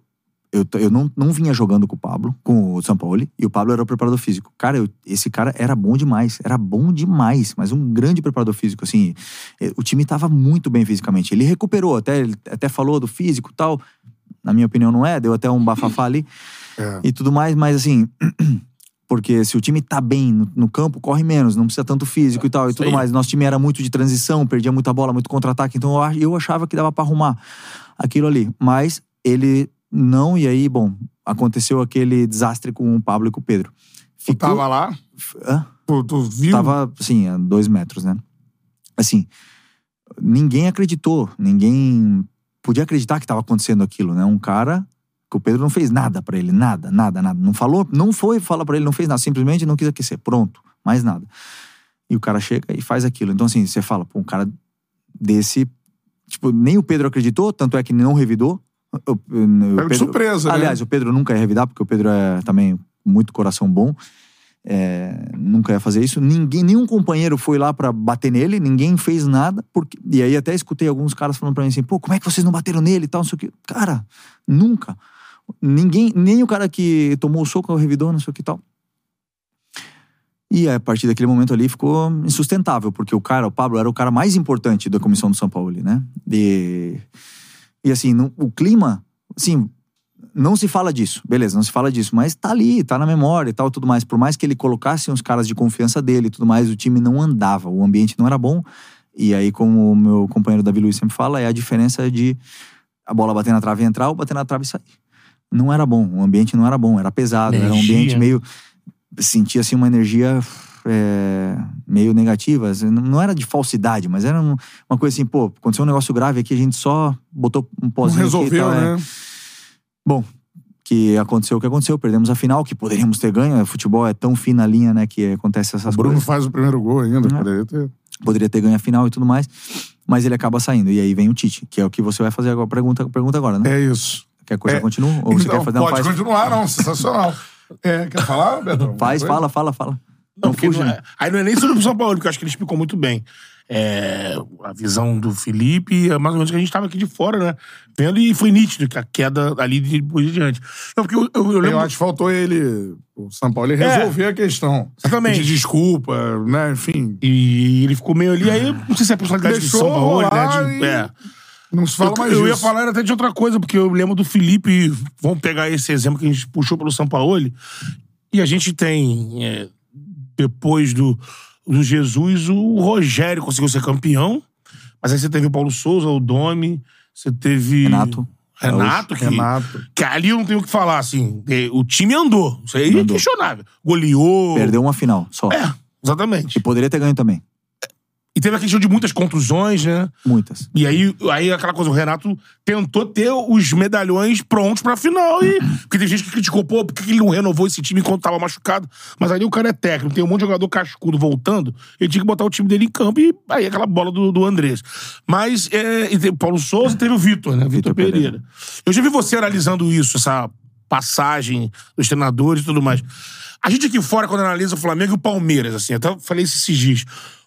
Com esse título do Palmeiras de agora, as duas agremiações nesse mesmo período ganharam os mesmos, o mesmo número de títulos. Dois brasileiros, duas Libertadores, duas Supercopas, uma Copa do Brasil, aí estadual divide lá. O Flamengo ganhou três, o Palmeiras ganhou dois, eu acho. Mas o Palmeiras com o mesmo comandante. E o Flamengo com sete. Acho que o Tite é o oitavo, né? Isso interfere muito, né, Felipe? Assim, no grupo. Aí é aquela coisa, vocês ficam muito também expostos de que como é. Uma hora o grupo é um grupo complicado, outra hora é um grupo maravilhoso. Que você fa- falasse um pouco da tua visão disso também, dessa alternância translocada de técnico e tudo mais, e o que isso atrapalha. A gente, o Flamengo ganhou porque tem muita qualidade. Mas sempre desse jeito, né? Louco, assim, superando, revirando. É, o, o fato do Jorge querer ter saído daqui do Flamengo foi, assim, uma coisa que eu acho que pegou todo mundo desprevenido, né? O clube não estava preparado para essa troca, não estava preparado para porque o clube estava todo feito para o Jorge Jesus, né? As contratações foram feitas para ele, a, não é não dizer que ele tinha a chave do clube, mas eu falo assim, a, o modelo de jogo, a, o formato do campo, não sei, tudo, as viagens, Sim. tudo feito do jeito dele. De repente você tem que mudar tudo e pegar um treinador novo. Eu não acho que eles erraram, sabia? Eu não, assim, em, em todas as fases e quem é flamenguista e quem vive no contexto do Flamengo aqui no Rio de Janeiro sabe que muitas vezes que os treinadores foram mandados embora, que a gente reclama, pô, tantos treinadores e tal, era insustentável. A própria torcida não queria mais, o cara não aguentava mais. Como é que o cara vai manter um treinador que ninguém aguenta mais? Eu entendo a diretoria trocar treinadores. E o Abel, se tivesse perdido a final pra gente, provavelmente não estaria aqui já. É tão em 20, fina em 21, né? 21. Provavelmente ele não estaria no Flamengo. Até ele falou isso uma vez. No Palmeiras. É, no Palmeiras. Sim. Isso, não estaria ele no ganhou, Brasil, né? Ele É, ganhou. Ele, ele ganhou e ficou, virou Abel, já foi a segunda Libertadores seguida. O Palmeiras não ganhou o brasileiro aquele ano, ficou um, fez um ano meio ruim aquele ano, ganhou a Libertadores. Beleza, pô, parabéns, duas seguidas, não sei o que, monstro. Aí agora ganhou dois brasileiros. Esse ano, tinha perdido a Libertadores, tinha perdido a Copa do Brasil e tava quarto ou quinto no brasileiro. De repente o Botafogo deu essa brecha que foi campeão. Pô, bom pra caramba, não sei o que tal. De repente tava. Se o Botafogo não dá brecha, o Abel não teria ganho nada. E é ruim daí? Não, o Abel é bom treinador. Sabe? Então, assim, é muita. É muito oba-oba e é difícil quando, às vezes, o externo governa o interno, né? É muito difícil. É, e nesse caso do, do Flamengo, por exemplo, todos os treinadores que passaram, o Domenech poderia ter sido o Guardiola, não foi o Domenech, mas depois do Jorge Jesus, e por experiência própria dentro do vestiário, era muito difícil ele ter dado certo. Eu comparava tudo que ele fazia, eu e todo mundo. Pô, mas o Jorge fazia isso. Por que ele não faz o 4x2? Botou o 4x2. Ah, mas ele não sabe fazer o 4x2 do Jorge.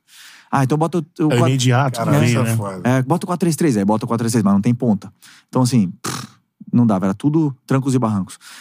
Aí, beleza, trocaram. Por quê? Porque a torcida não queria mais. Sim. Não, não era insustentável. Aí veio o Rogério. Perfeito, ganhamos brasileiro, sofremos, ganhamos tal, Supercopa estadual, tudo mais. Lesões. Time perdendo, não dá mais, não dá mais, não dá mais, troca.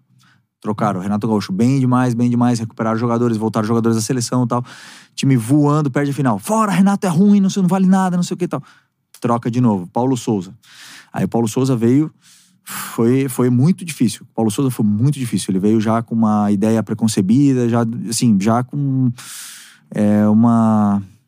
Assim, eu senti que ele já veio com uma, uma coisa determinada na cabeça dele. Não deixou o campo falar, sabe? Um pouco, né? Eu senti um pouco isso dele. Aí o time também não, não tava bem, e foi.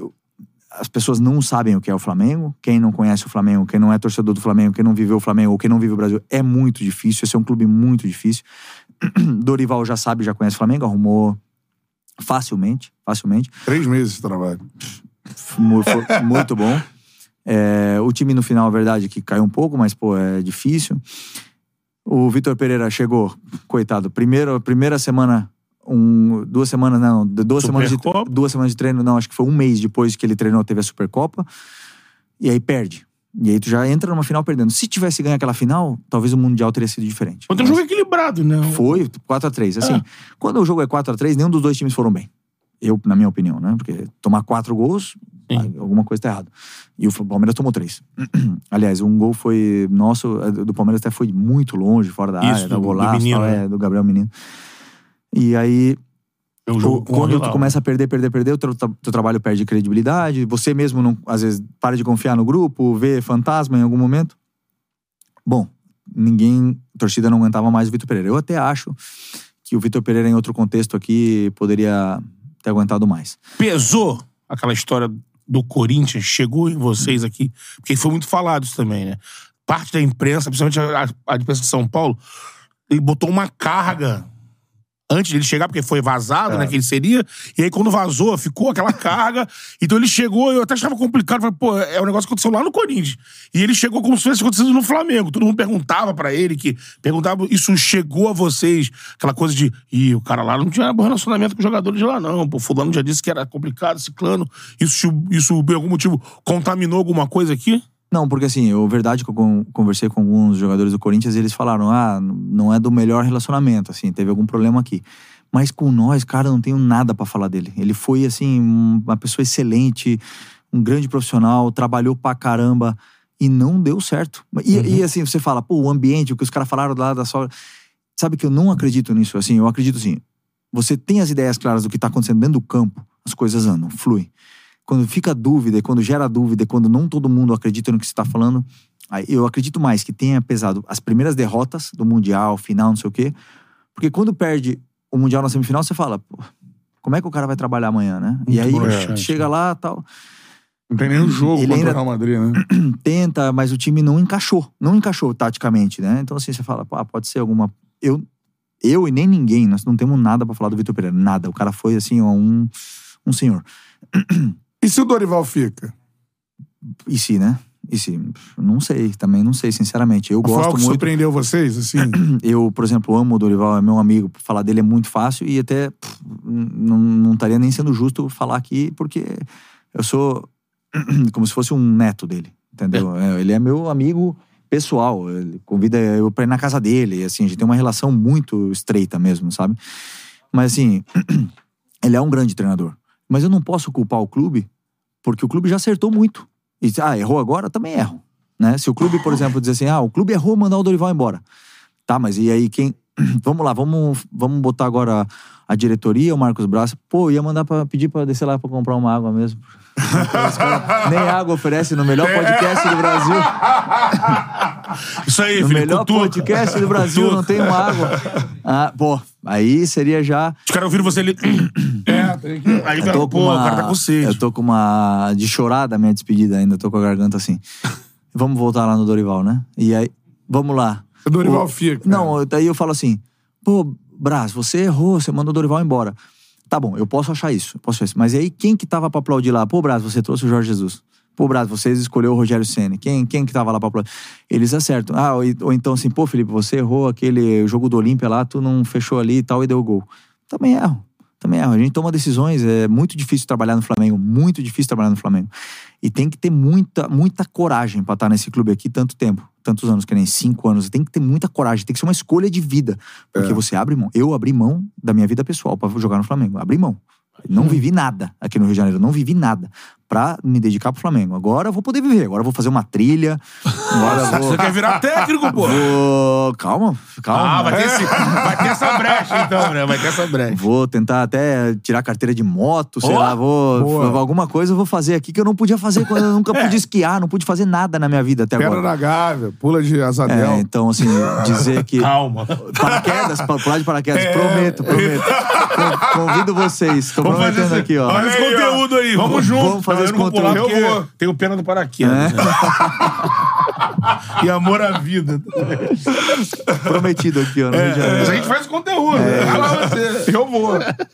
Não posso dizer que tenha sido é, um erro, nem um acerto. Não sei o que teria acontecido se ele tivesse ficado. Não sei. Porque também poderia ter acontecido de começar a final contra o Palmeiras perdendo, o Mundial perdendo e ele ser mandado embora antes da final do Carioca. Pode ser. Eu É. não sei. eu não- ninguém sabe, né? O se no futebol não existe. Foram tomadas decisões. E como o Paulo Souza, por exemplo, tava super difícil. Super difícil. Um ambiente, assim, insustentável. Todo mundo é puto com ele, todo mundo. Desculpa. Mas. Não, é isso. Não. É, todo mundo assim com ele e tal.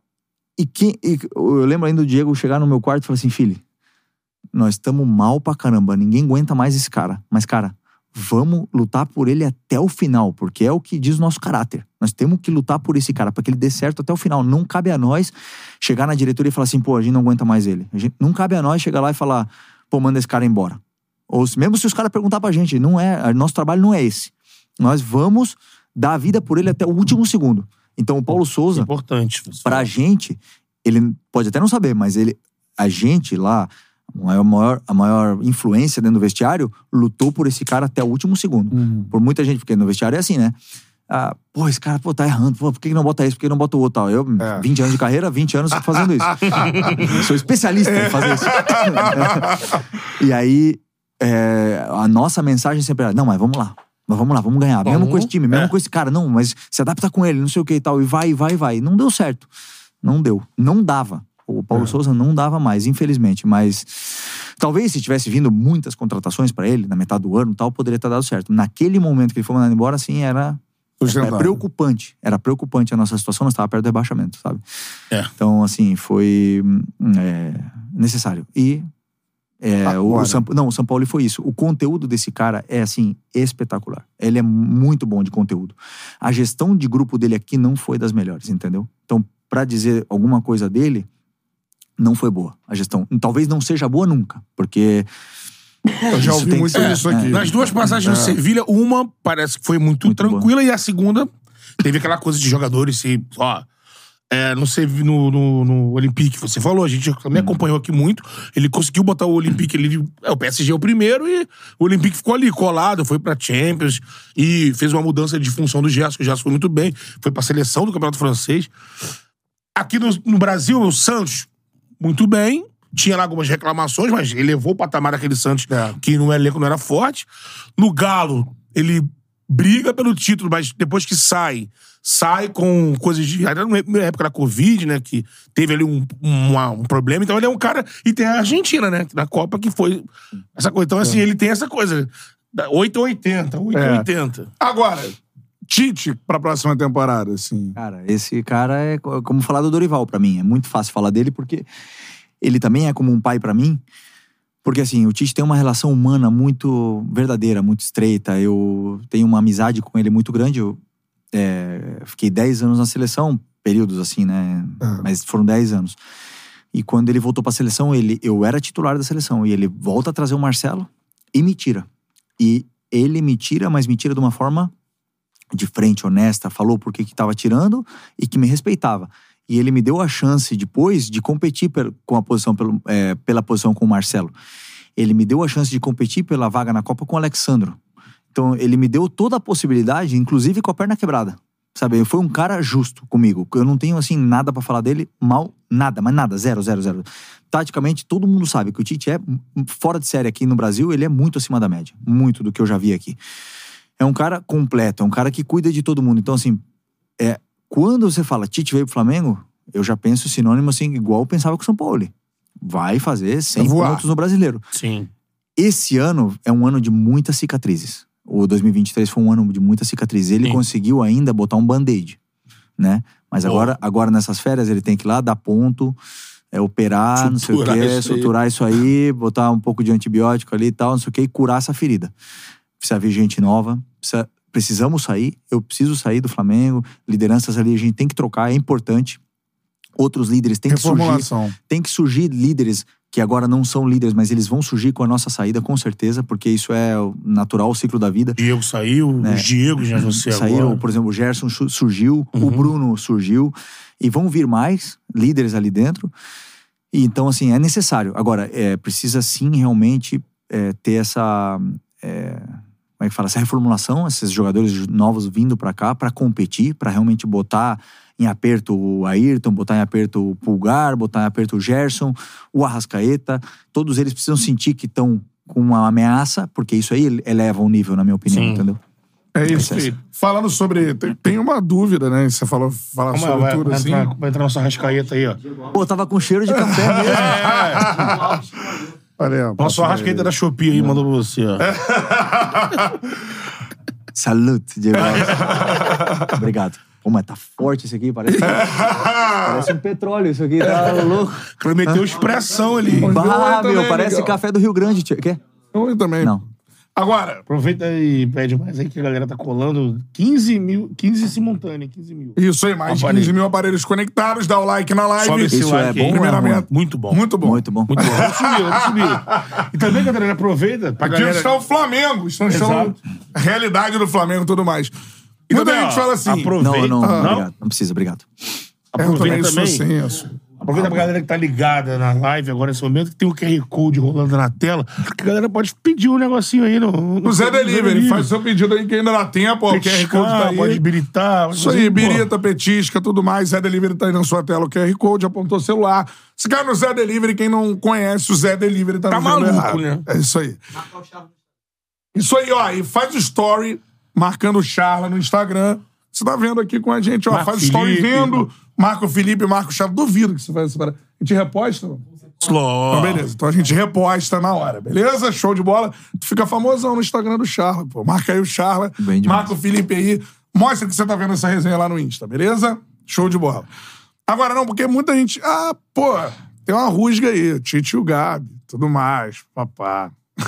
Era Eu acho que não. né? Eu acho que não. Tu acha que não? Eu acho que não. O Gabi, ele não. Ele tá com essa dor, né? Adutor. Ele vem arrastando e eles. Até mesmo o Tite. Foi legal expor isso, inclusive. É, né? não, e o Tite pediu pra ele, falou: por favor, eu preciso de você.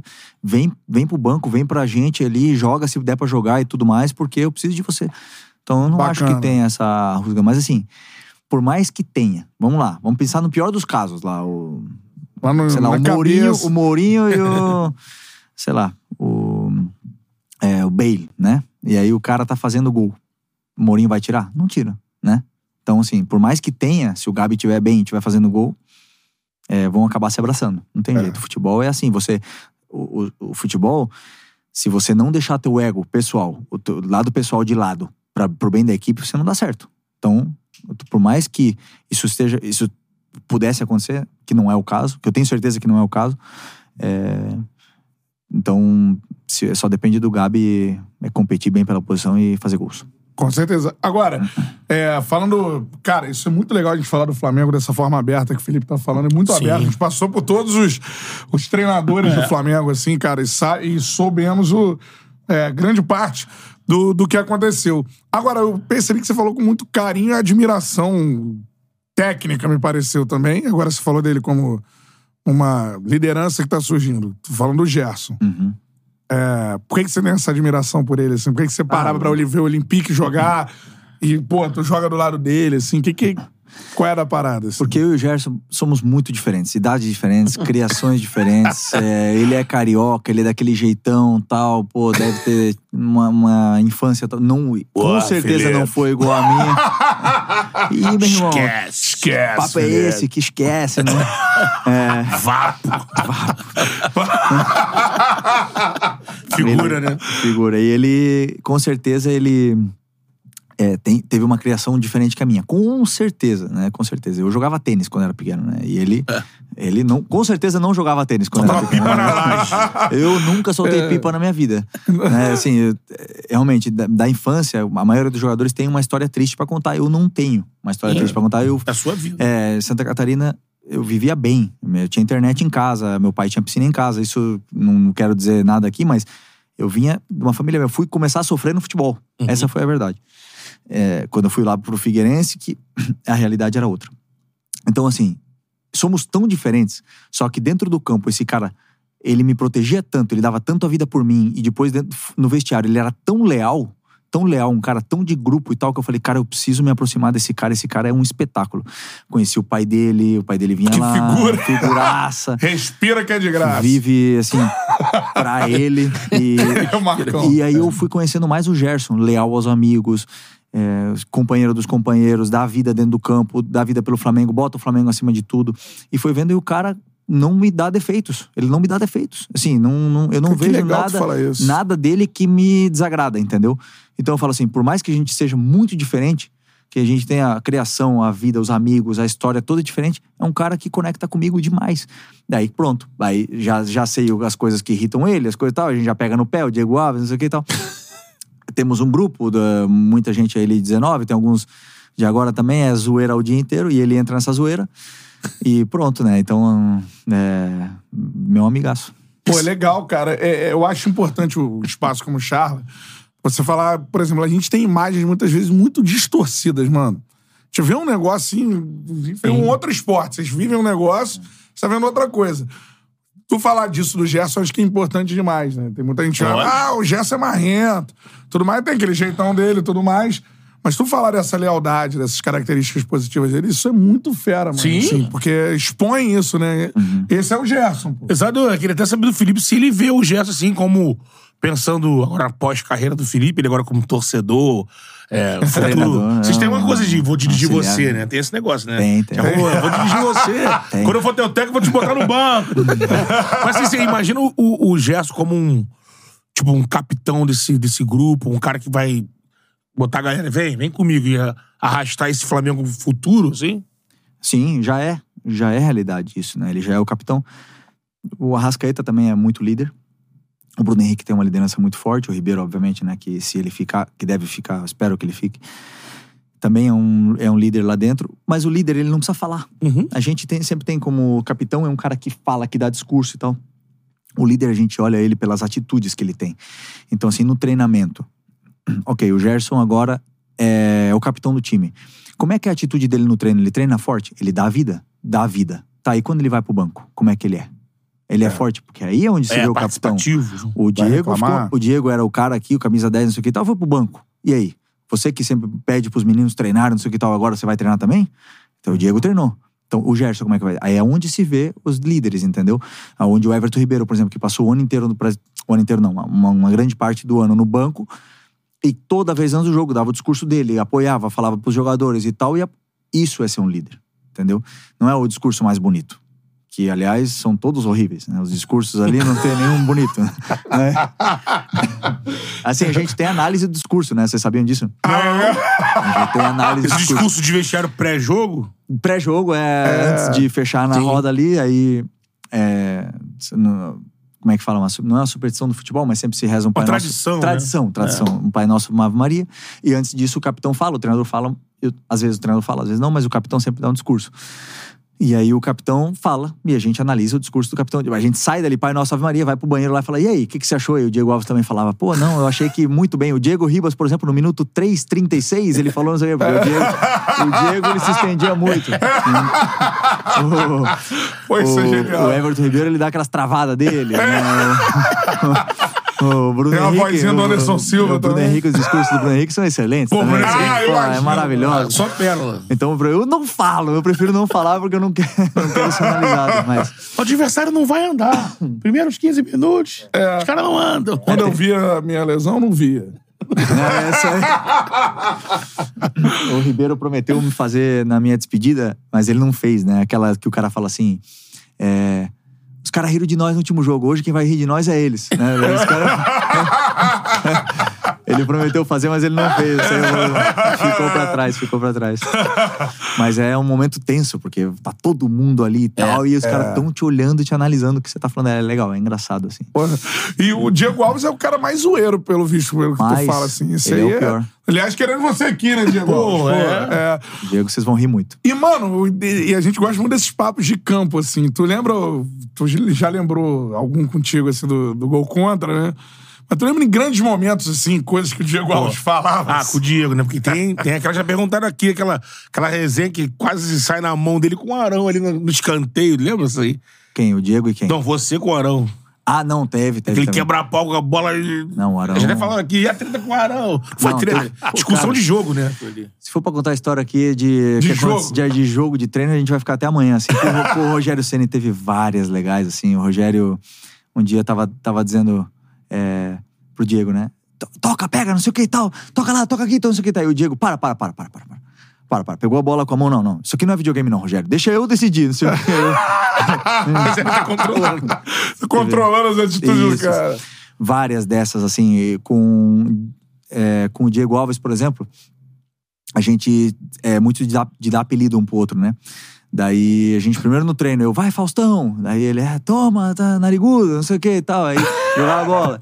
Ele foi Aí- gordinho, Diego Alves. né? Aí o. Foi? Bondade sua, né? Nada contra. Nada contra. Caramba, essa água, muito boa essa água aqui, por sinal. Vou defender o cara aí, pô. Caixa dos gordinhos aí, pô.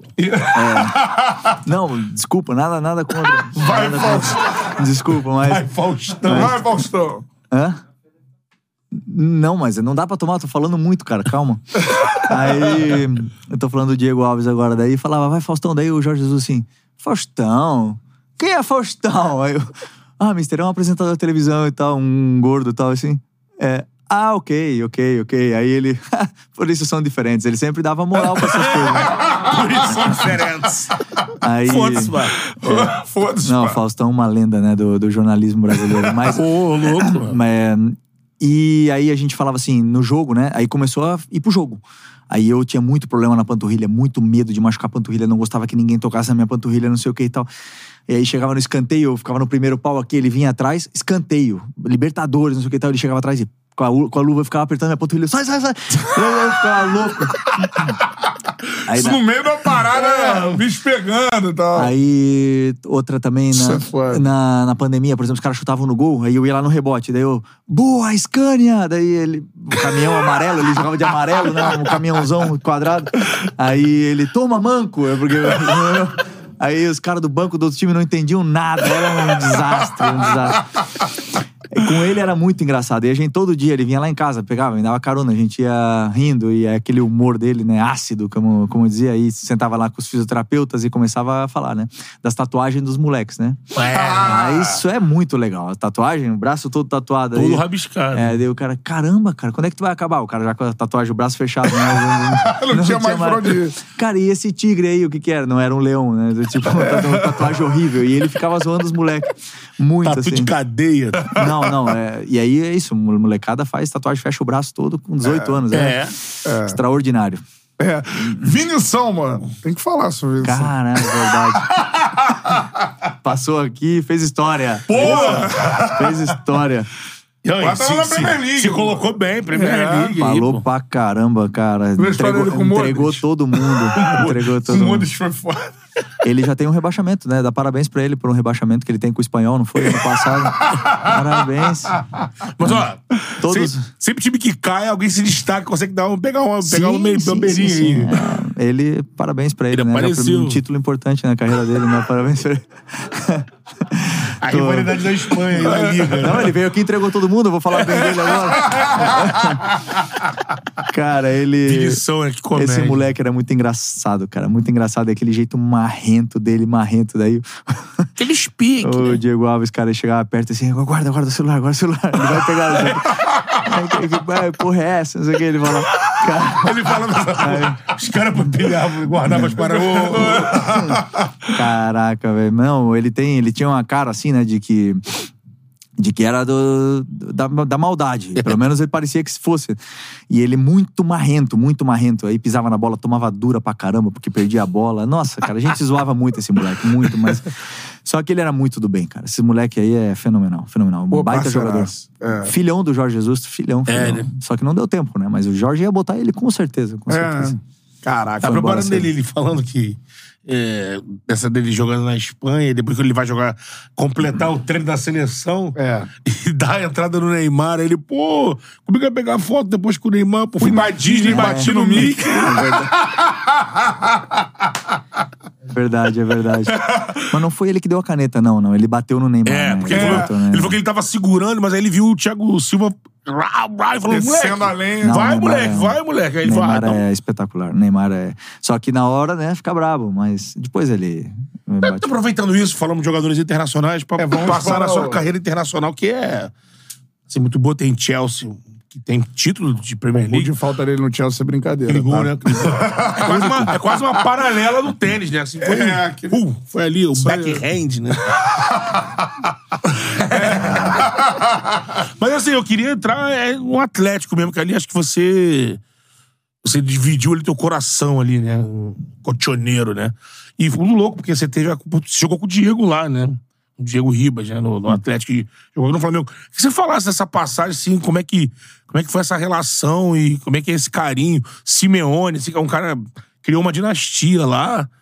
Fala um pouco dessa tua experiência no Atlético de Madrid, cara. Que você é torcedor. Você já viu aqui, brincou ali com o Real Madrid, já falou do. Aonde, onde comemora um, comemora Pô, outro. Marcelo, brincadeira, deixar a camisa aqui do meu lado ainda, cara. Pô, Marcelo. Cara, é, o Atlético, assim, eu, foi o clube que eu mais defendi, né? Foram 333 jogos. É, fiquei oito anos e fui muito feliz. Eu fui muito feliz. Eu vivi situações lá que é, o, o, o torcedor do Atlético viu o Felipe Luiz no prime, o melhor Felipe Luiz. Ele Aham. viu o meu auge. O do Flamengo não viu o meu auge. O Flamengo viu um grande Felipe Luiz reinventado e tal, mas não era auge. Isso me dói no coração que o torcedor do Flamengo é, acha que eu sou. Ah, ele é lento. Sempre foi lento. Eu não era lento. Não era. Eu me, me tornei um lento. né? É aquele, como eu falei na, na entrevista, aquele jogo emblemático atrás do Gilberto lá no Bahia, né? Depois eu fiquei, eu fiquei rindo com ele. Não vai me dar outro pique, hein, Gilberto? Não vai me dar outro pique daquele lá. Gibagol. É. Bagulho. Mas, mas o Atlético, assim, cara, eles. é, o clube tem uma grandeza tão. Assim, é, é muito legal, sabe? O torcedor do Atlético, a, a- o fanático que eles são pelo clube, pelo escudo, como eles protegem. Assim, eu aprendi muito deles, sabe? Eu nunca, nunca tinha tido, assim, esse, esse carinho mesmo por um clube que eu jogava. Mas o time argentino na Espanha, né? Assim, as características, assim. do- E mais o Simeone transform, tra- transformando, né? É isso. E assim, o torcedor se sente identificado com o, o estilo que o time joga, se te- sente identificado com os jogadores. E depois, assim, o jeito que eu saí de lá, o dono do clube falou assim: não, você vai sair daqui homenageado. Não importa quando, não importa o jeito que aconteça, você, o jeito você é um dos maiores da história do clube, não sei o que tal. Então, assim, pra mim aquilo foi muito marcante, cara. Foi muito marcante, porque é, saiu o Godin, teve uma homenagem, saiu o Fernando Torres, saiu o Gabi e tal, e saiu o Juan Fran. E aí o, o Atlético fez questão de que eu voltasse Natal, no Natal pra fazer uma homenagem e tudo mais. Cara, eu achei aquilo assim. Falei, meu Deus do céu, sabe? Sair com as portas abertas de um lugar foi muito, muito legal. Ah, o que eu vivi lá, é, títulos, tudo mais, não sei o que e tal. Eu tenho a dor das finais da Champions. Eu não supero, eu não supero. Assim, Sério eu- mesmo? É duas com o Real, não? Uma com o Real uma com o Liverpool? Duas com o Real. Duas com o Real, né? Uma no último minuto que eles empataram, o Sérgio Ramos de cabeça, e uma nos Uma em pênaltis. Lisboa, né? Uma Lisboa, uma em Milão, nos pênaltis. E a segunda, assim, me- eu, eu tinha a sensação que eu não ia mais jogar a final da Champions. Aquela, assim, fiquei com aquela sensação depois do jogo, sabe? E doeu muito, chorei muito e tudo mais e tal. Mas, assim, é, tá na minha cabeça. Meu, meus objetivos é tocar naquele troféu um dia, né? Esse é um dos maiores objetivos que eu tenho na minha vida. É, isso aí. Agora como treinador. E, e- sim. Então, quando é, eu vivo tudo que eu vivo no Atlético, e, por exemplo, agora que eu me retirei, é, e o Atlético continuou me fazendo homenagens e falaram e me esperam para mais homenagens, cara, eu falo, assim, meu Deus, o que, que eu fiz para merecer tudo isso, assim, sabe? É mu- muito gratificante, eu sou muito grato a tudo que eu vivi lá. E Diego Simeone, cara. Ele se tornou assim. Acho que ele transforma o Atlético num clube que já foi mais atrás, mas um clube de novo pra buscar grandes coisas, grandes objetivos. Ganhou La Liga. Título espanhol, exatamente. Assim. É, O que, que dá pra falar dele? Que era um jogador, mano, que eu odiava ver, porque, pô, dava porrada no- nos brasileiros direto. Não. Qual foi a história? Ah, não, eu tava vendo o documentário Beckham, do, né? do Beckham, né? é. 98, né? 98. O cara Né? expulsou o Beckham né, na, Totozinho, na né? malandragem. Mas ia pra dentro. Ele tem Não. um bate com o Edmundo, por exemplo, históricos aqui. O que, que dá pra falar desse cara, assim? Ele, pô, eu já falei em outras entrevistas como ele mudou minha vida, como ele mudou minha mentalidade, como ele, ele me transformou. Ele me transformou. Aquele cara ali, ele foi, assim, fundamental no meu crescimento, no caminho que eu me tornei um campeão, sabe? Eu sou hoje um, assim, um obs- eu sou obsessionado, obcecado, talvez, Obcecado. obcecado, obsessionado em espanhol. Obcecado em vencer, em ganhar, em ganhar. Não me importa outra coisa senão ganhar. E não é só no futebol, é em tudo na minha vida. É com meu filho. Eu- meu filho sai chorando do campo sempre, quando eu jogo com ele. Porque eu não deixo mais ganhar, aquilo se converteu na, na minha essência. E foi ele que, que conseguiu isso comigo, sabe? Ele tem um jeito de trabalhar que é muito peculiar, assim. Ele, é, ele ainda se, se comporta como um jogador. Ele corre junto, ele faz o treino junto, ele tá junto no campo. E ele, ele conversa com você como se ele fosse um jogador, como se ele fosse o capitão do time. Então, assim, ele tem uma forma de, de meio que lavar o cérebro, assim, digamos, assim, entre entrar na tua cabeça e falar assim: não, não. Hoje você não vai passar o meio, você não vai fazer nada, você não vai tocar na bola só pra marcar esse cara aqui e nosso time vai ganhar e você vai ser o cara mais fundamental. Aí eu fazia. A imprensa no outro dia falava notas um, não É, fez nada. é. Mas ele convencia que a equipe era mais importante e tudo mais. Então ele conseguia, dentro da- do modelo dele de jogo, fazer isso com as pessoas. E assim, eu sou. E aquilo me mexeu muito comigo, sabe? Eu, às vezes, eu, eu até hoje, eu tenho sonhos assim que ele tá me treinando e eu tô nervoso, assim, Tenso. com tenso, sabe? Porque quando ele ia falar no vídeo, ele tinha uma, uma voz tão imponente, assim, quando ele falava as coisas que aquilo me impressionava, me, me deixava marcado, sabe? Então foi realmente um cara, um marco na minha vida. Tu lembra de alguma. his- É, óbvio, né? Queria que você contasse alguma história com ele, assim, de jogo ou de uma grande conquista, alguma coisa que ele foi fundamental, assim, durante uma partida, assim. Ah, eu lembro de tudo que ele fazia, né? Das coisas assim. Um cara. Ele, ele sempre ligava pro, pra cada jogador que ia jogar o jogo, levava no quarto dele, um dia antes do jogo, e fazia um, um mini discurso pro cara. E ele falava o que, que você significava pra ele, pra equipe e tudo mais. Aí ele motivava nas finais. é, ganhava finais, ele ganha finais, ele é, ele é, ele é fera, cara. Ele é fera demais nesse ponto, assim. Porque assim, se, for, se, for, se você for ver, ah, vocês perderam duas finais pro Real Madrid. Mas o Liverpool e a Juventus perderam, um de 3 a 1 e outro de 4 a 1 né? Nós É. perdemos um na prorrogação e nos pênaltis. Tipo, Foi. E as outras finais de Europa League nós ganhamos as duas. E nas Supercopas de Europa nós ganhamos duas com ele e uma com o Kik, né? Santos É, mas nós ganhamos duas com ele, uma do Real Madrid e uma do Chelsea, os dois campeões da Champions. Que, ali- aliás, foram as últimas vezes que o campeão da Europa League ganhou a Supercopa. Sim. Ganhou uma liga dentro do Camp Nou, sabe? Então, assim, ele o tem- nível de competitividade, Porra. né? é, ele consegue, sabe? Então, assim, contar. A história tem muitas histórias, mas é um cara. É, sei lá, intenso, digamos assim. com- Do jeito dele de viver, ele te contagia muito. Eu Queria, Vai. queria aproveitar que tá falando de Atlético de Madrid e te perguntar se você sabe de cabeça. Tem aqui a cola. Top 5 jogadores que mais atuaram com você na, na, na tua carreira. Com- Que mais atuaram comigo ou que mais jogaram no Atlético? Não, comigo. Com você no Atlético, é. Comigo, o Godinho primeiro. É. Comigo, você fala, ou, no- É. ou no Atlético, ou esses Não, caras no top Atlético. 5 companheiros de clube Ah, mais meus. minutos jogados juntos com você. Os cinco são do Atlético, só pra saber. São. Cinco do Atlético. Godinho, Juanfran, é, Gabi, Coque. O Black? Caramba, você só errou o Black. Não, peraí, então, espera aí, espera aí, espera aí. Ah, o Miranda não é, peraí. Miranda, Juan, Frangodin, é, Coque, Gabi, Thiago, Mário, Arda, Diego Costa, Vilha, Algarcena. Não, não sei, o Miranda? Não. Não, também não. Courtois. mano. Courtois. Courtois. É o último. Vou Courtois. dar o top 5 aqui pra você. Courtois. Godin, primeiro, com 21.578. Coque, Ah, minutos? minutos, né? Ah, tá. Porra, jogos. Não. Coque com 20 e 41. Gabi com 19, 368. Juan Fran, 18, 892.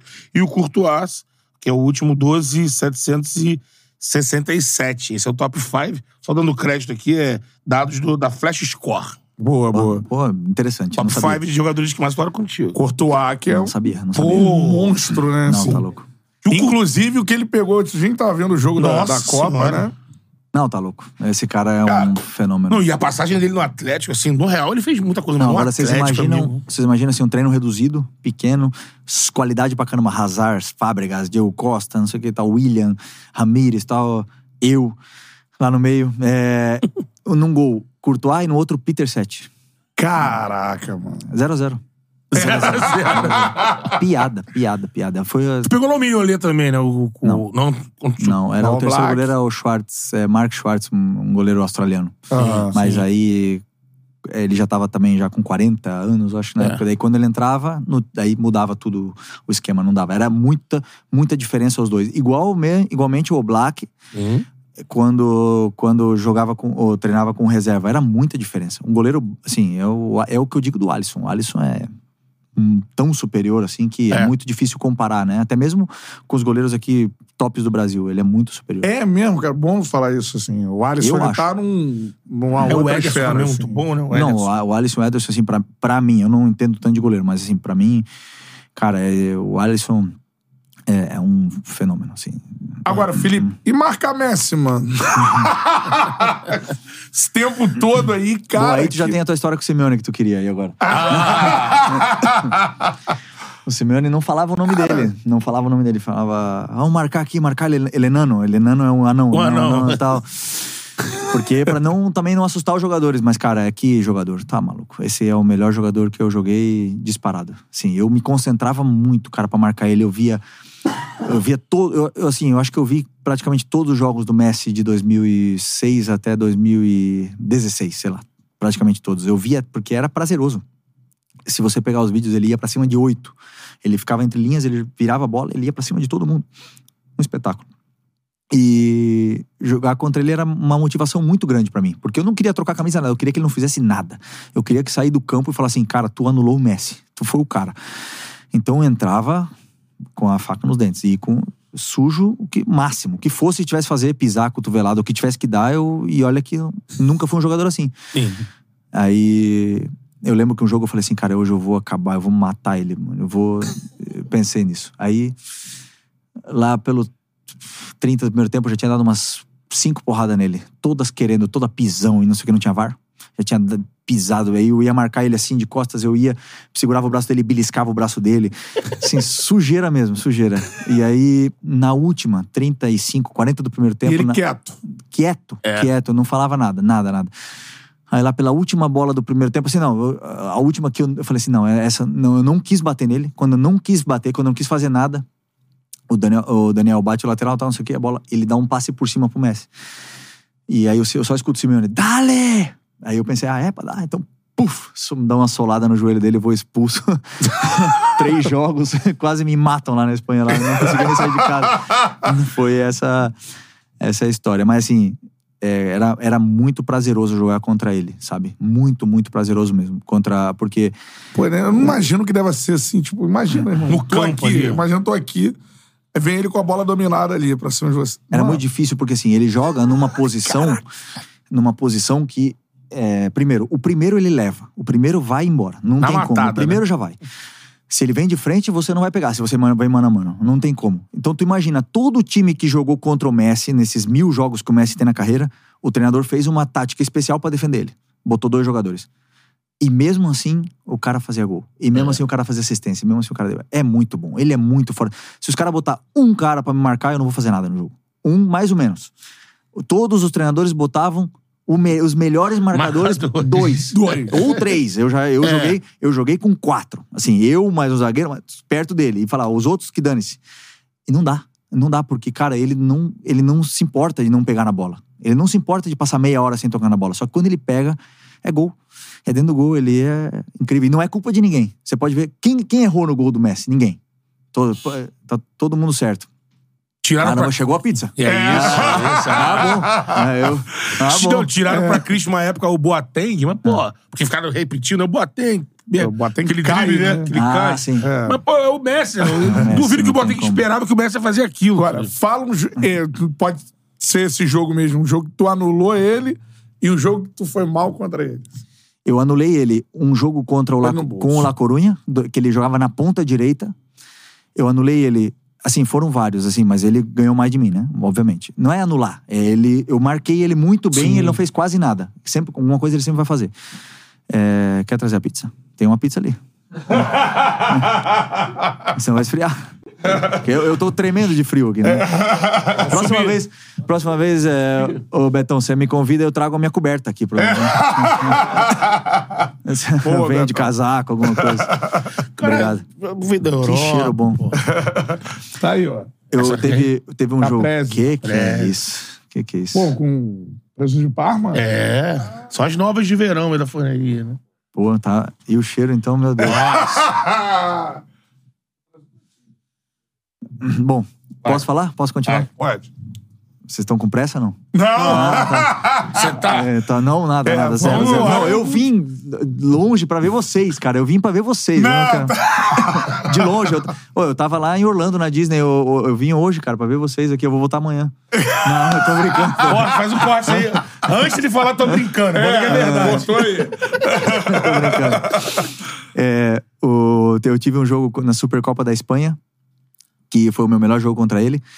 Eu, assim, matei, matei. Ele, no final do jogo, ele. O Messi no até- bolso. Até ele perdeu a cabeça, me chutou lá e tal, não sei o quê. Só que eu acabei sendo expulso. É. Contra o Daniel Alves. Aí, que também brigava com ele todo jogo. É, depois teve um jogo, os dois da Champions, que a gente eliminou o, o Barcelona em casa. Também, o jogo todo. Assim, normalmente eu fazia grandes jogos contra ele. O Atlético era um time muito fechado, era muito É. difícil pra ele jogar. Mas eu tinha especial. Só que assim, teve é, um jogo que ele fez três, acho que foi. Teve o jogo que ele fez chover no, no Caldeirão também. Sim, só que não foi culpa minha. Não foi, não foi. É, o Messi. Ah, ele me deu umas quantas canetas, assim e tal, coisa que tem que. tem que. Mas assim, não foi o cara mais difícil de marcar, não foi ele, não. Assim. Não!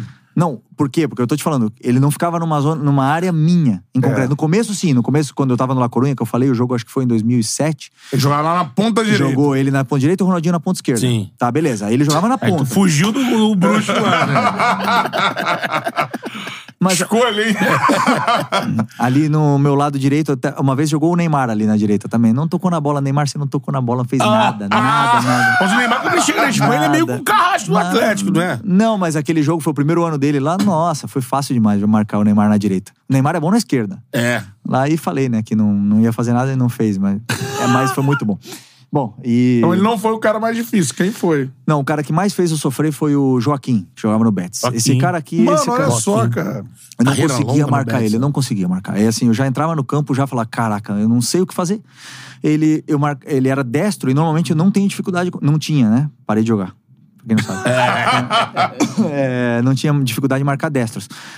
Porque o destro, ele normalmente. Se ele vai por fora, você já fecha.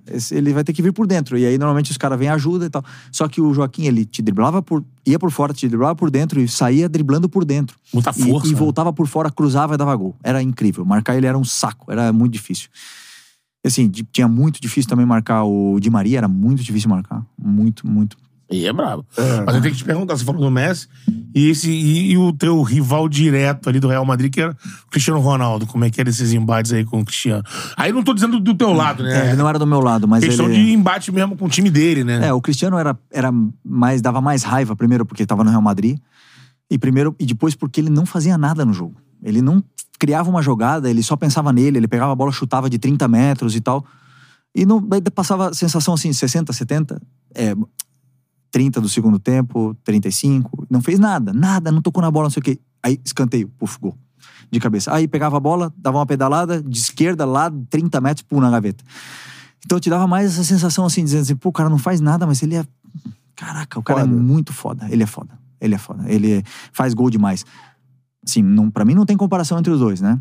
É o melhor. É, pra, pra, pra mim não é sem sombra de dúvida. Mas assim, pra fazer gol, esse cara é uma máquina, mas uma máquina. É um, um verdadeiro animal, assim. Deve dar uma raiva fodida mesmo. Você olha o cara desse assim. Uhum. Mas era né? difícil demais jogar contra o Real Madrid, porque assim, contra o Barcelona você sabe que você não vai ter a bola, beleza? É. Contra o Real Madrid, eles são capazes de jogar no bagão, no, no- chutão. Sim. Eles são capazes de jogar no contra-ataque, não tem problema. Bale, Benzema e Cristiano Ronaldo. Vem com a bola, não tem problema, a gente vai esperar aqui.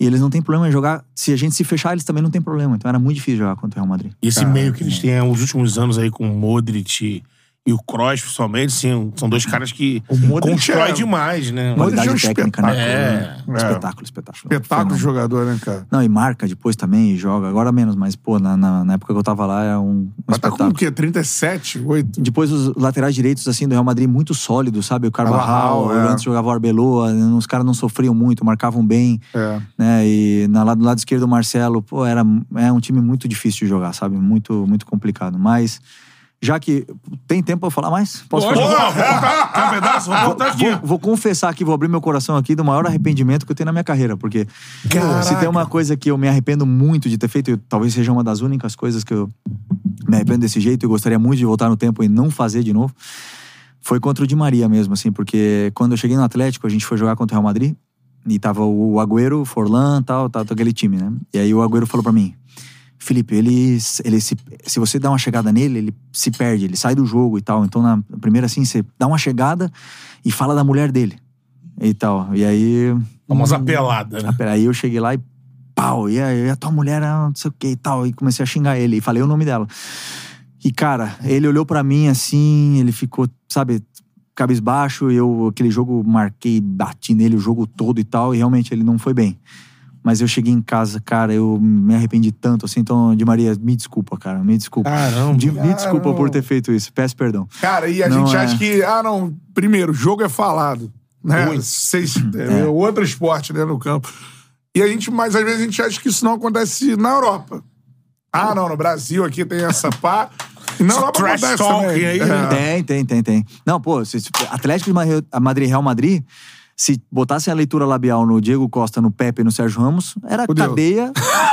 Três anos pra um, cinco anos pra outro. Tá louco, aquilo ali não existe. Era, era exagerado, sabe? Muito, muito exagerado.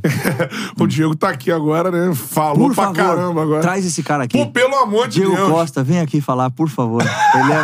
Porra, o Diego Costa. Diego Costa, Diego Costa, esse cara é um fenômeno.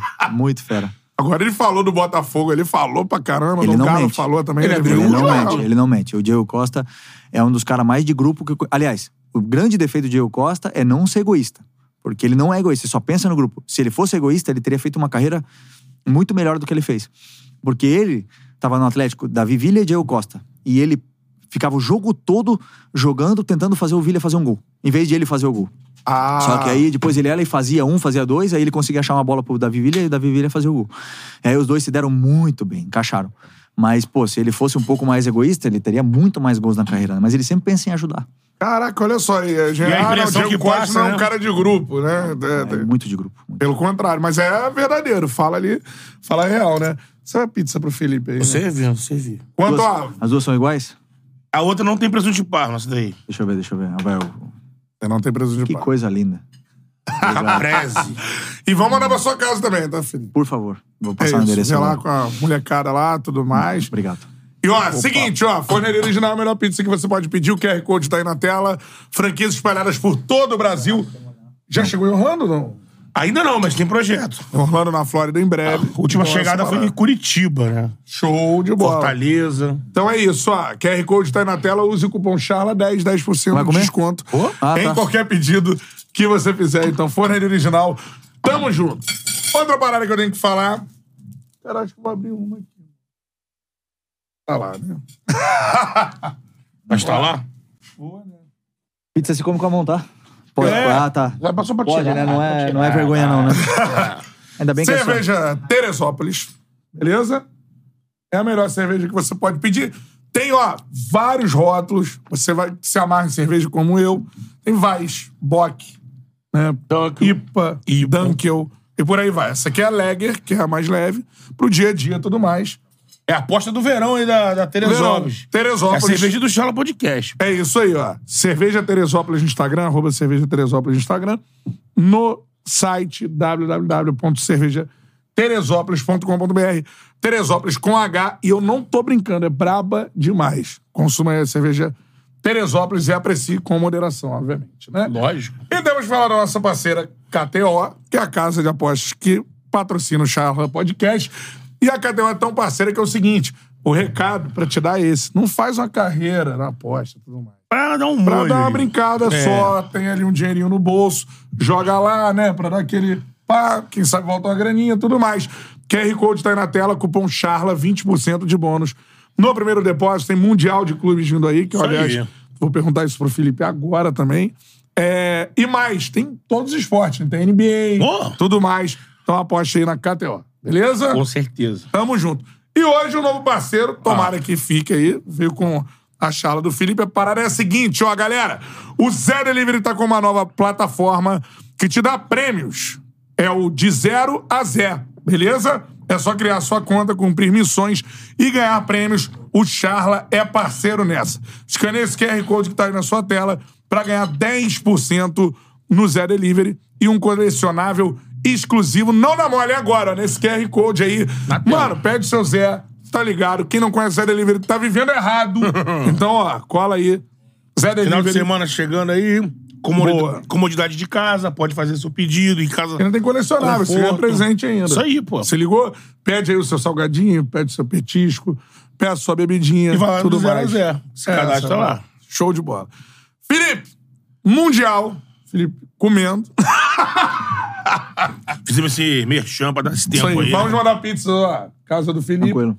A pizza pro Cadu, a gente já mandou pro Cadu, não? Ah! então é isso aí, show de bola. Contigo, né, Matheus? É isso aí. Beleza, show. Felipe, rolou um Flamengo e Liverpool, mano.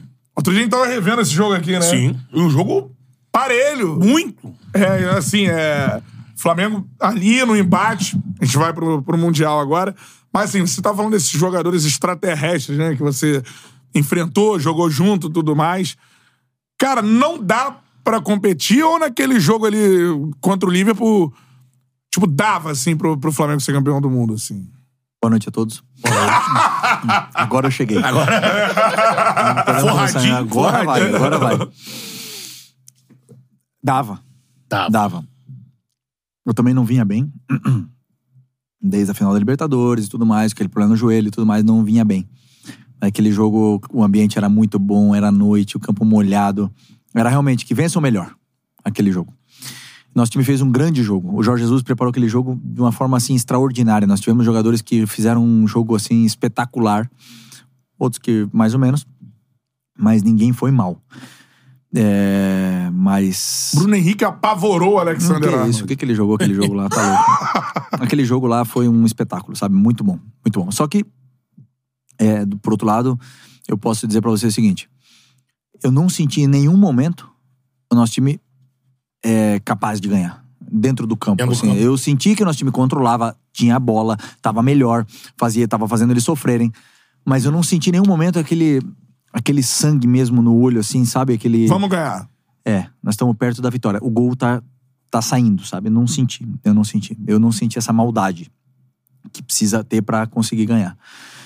É, Era muito difícil. O time deles era muito sólido, era muito compacto, os caras eram rápidos. Melhor e tal. Liverpool, né? O melhor Liverpool, é, o melhor time do mundo naquele momento, né? Nosso time aguentou bem o primeiro tempo, o segundo tempo a gente acabou recuando um pouco e é, assim eu posso dizer tranquilamente com o olho fechado também pra vocês que a vitória do Liverpool foi justa, sabe?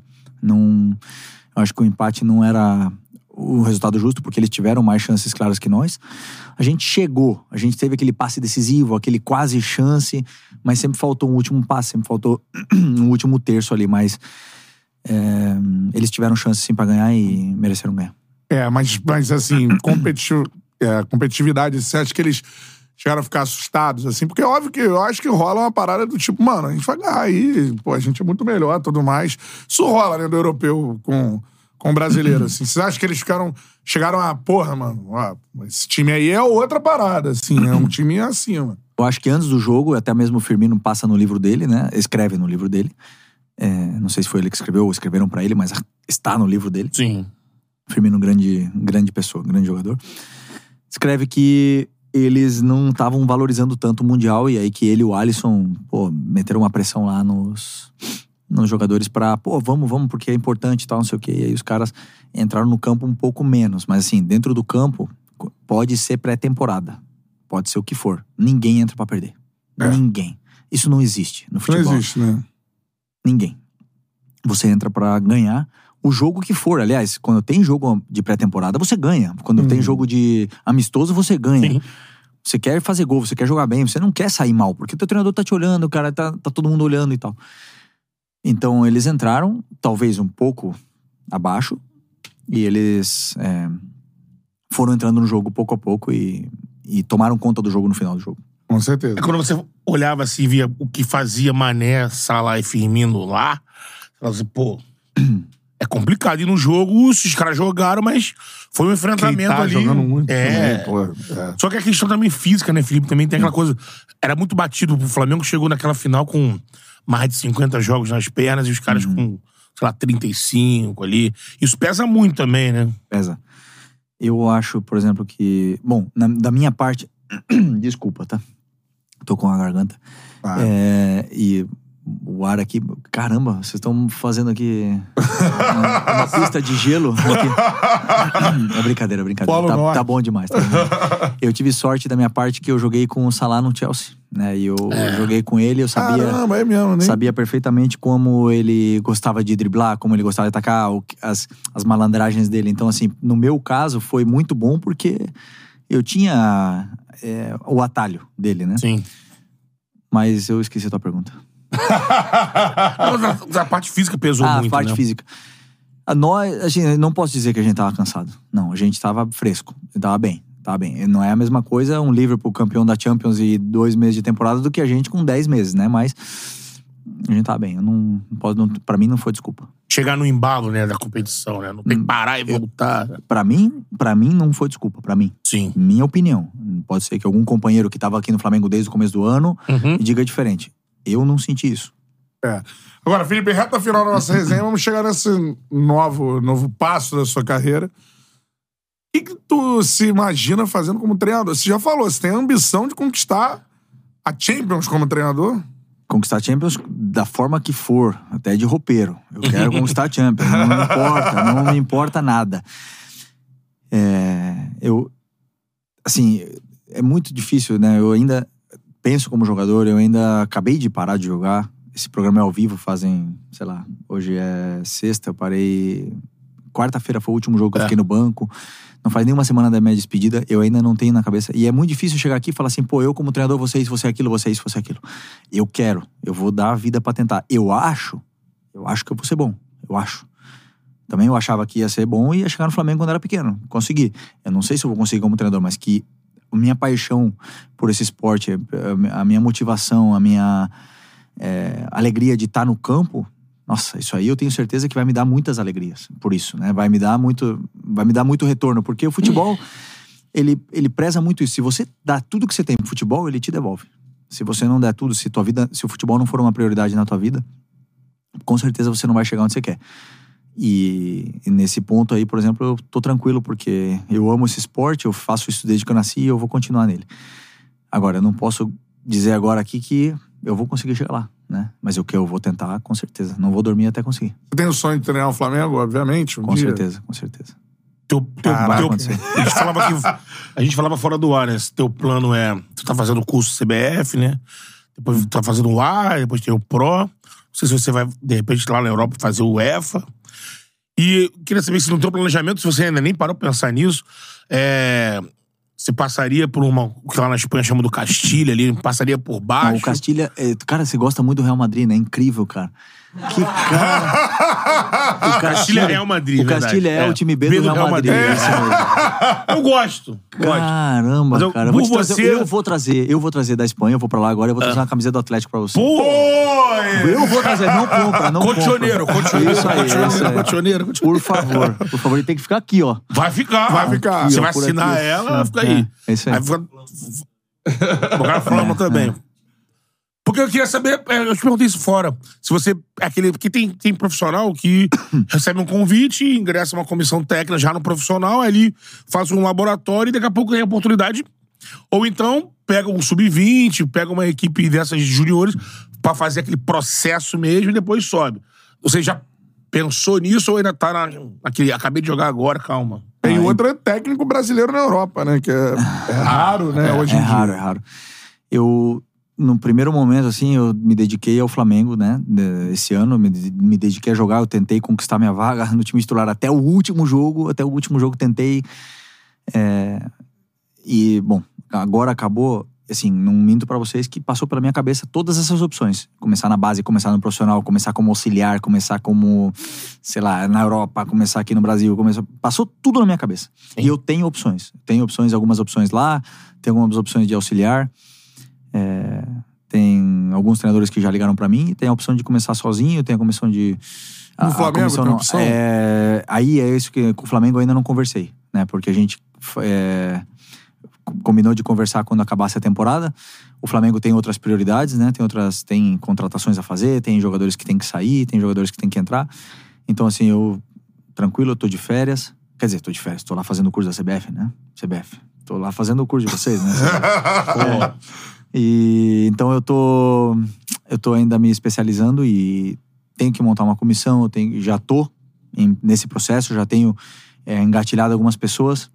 Rafinha, Alguns. O Rafinha, Diego. cara, tu já pensou? O Rafinha. trabalhando, o Rafinha trabalhando comigo, cara. Ele, ele fala, né? Ele já- fala. ele fala, ele fala. O Seria, campeão da Copa do Brasil falou: olha, eu vou parar e eu Lindo. sou auxiliar do Felipe. tem que trabalhar 8 horas por dia ou 10 horas por dia. O Rafinha vai conseguir. Eu, eu, eu, Rafinha, te faço essa pergunta. Bota o cavalo, Você vai trabalhar 10 horas por dia, ver jogo de adversário? Você vai fazer isso?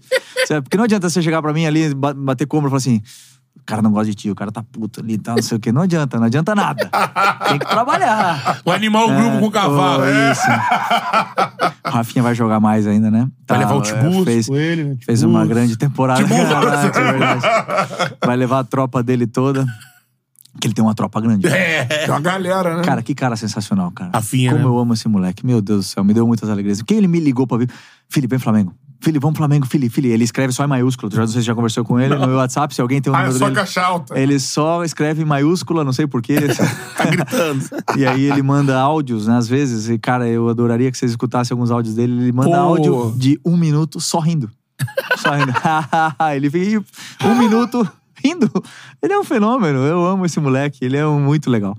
Muito legal. E me deu também um, título maravilhoso aqui. Uns títulos maravilhosos aqui. Sou muito agradecido. Amo ele. E com certeza, é, da mesma forma que o Jorge Jesus fala, tá aberto a minha comissão pra quem jogou comigo. A comissão do Raf, pro Rafinha vai estar aberta se ele quiser vir, né? Então só depende dele querer trabalhar. Aí, ó. Seu vagabundo. Deu recado. Sensacional. Pergunta sobre treinadores, cara. Você enfrentou o Diniz, né? É, Queria que você falasse se é diferente mesmo, se é uma outra parada. Teve um artigo dele no New York Times, né? Uma vez que saiu, falando dessa questão do jogo aposicional e tudo mais. Queria que você falasse se você admira o, o, o Diniz, assim. Eu admiro ele algumas coisas e não gosto de outras. É, Essa é uma, uma verdade. né? Como eu vim aqui pra falar a verdade, que essa mesa não é de madeira. Isso aí. Já abriu dando papo. É compensado. Já, é, já de mentira esse adesivo aqui. De grande decepção pra mim.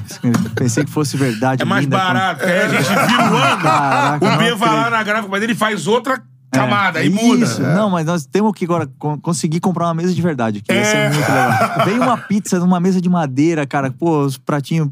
Ia ser legal. Desculpa, Diniz, desculpa. Eu enrolo muito. Felipe vai mudar a mesa do Charla. É, se não fosse tão caro, eu mandava de presente pra vocês. aí, mas É muito caro. E eu já tô aposentado. Não é mais... Ele quer aquela que, pô, dá um voltão, assim, Não, tem um. que tem, é, que tem um, um negócio da madeira no meio aqui, É. tudo mais, assim, ali, assim, esses, esses defeitos. Vamos buscar por você. hein?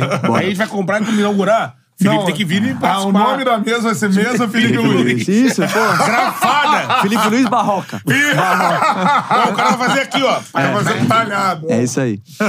Caiu uma pena aí. Diniz. Pô, vocês Isso. me interrompem toda hora, cara. É. Pô, isso não dá né, cara? falam isso também.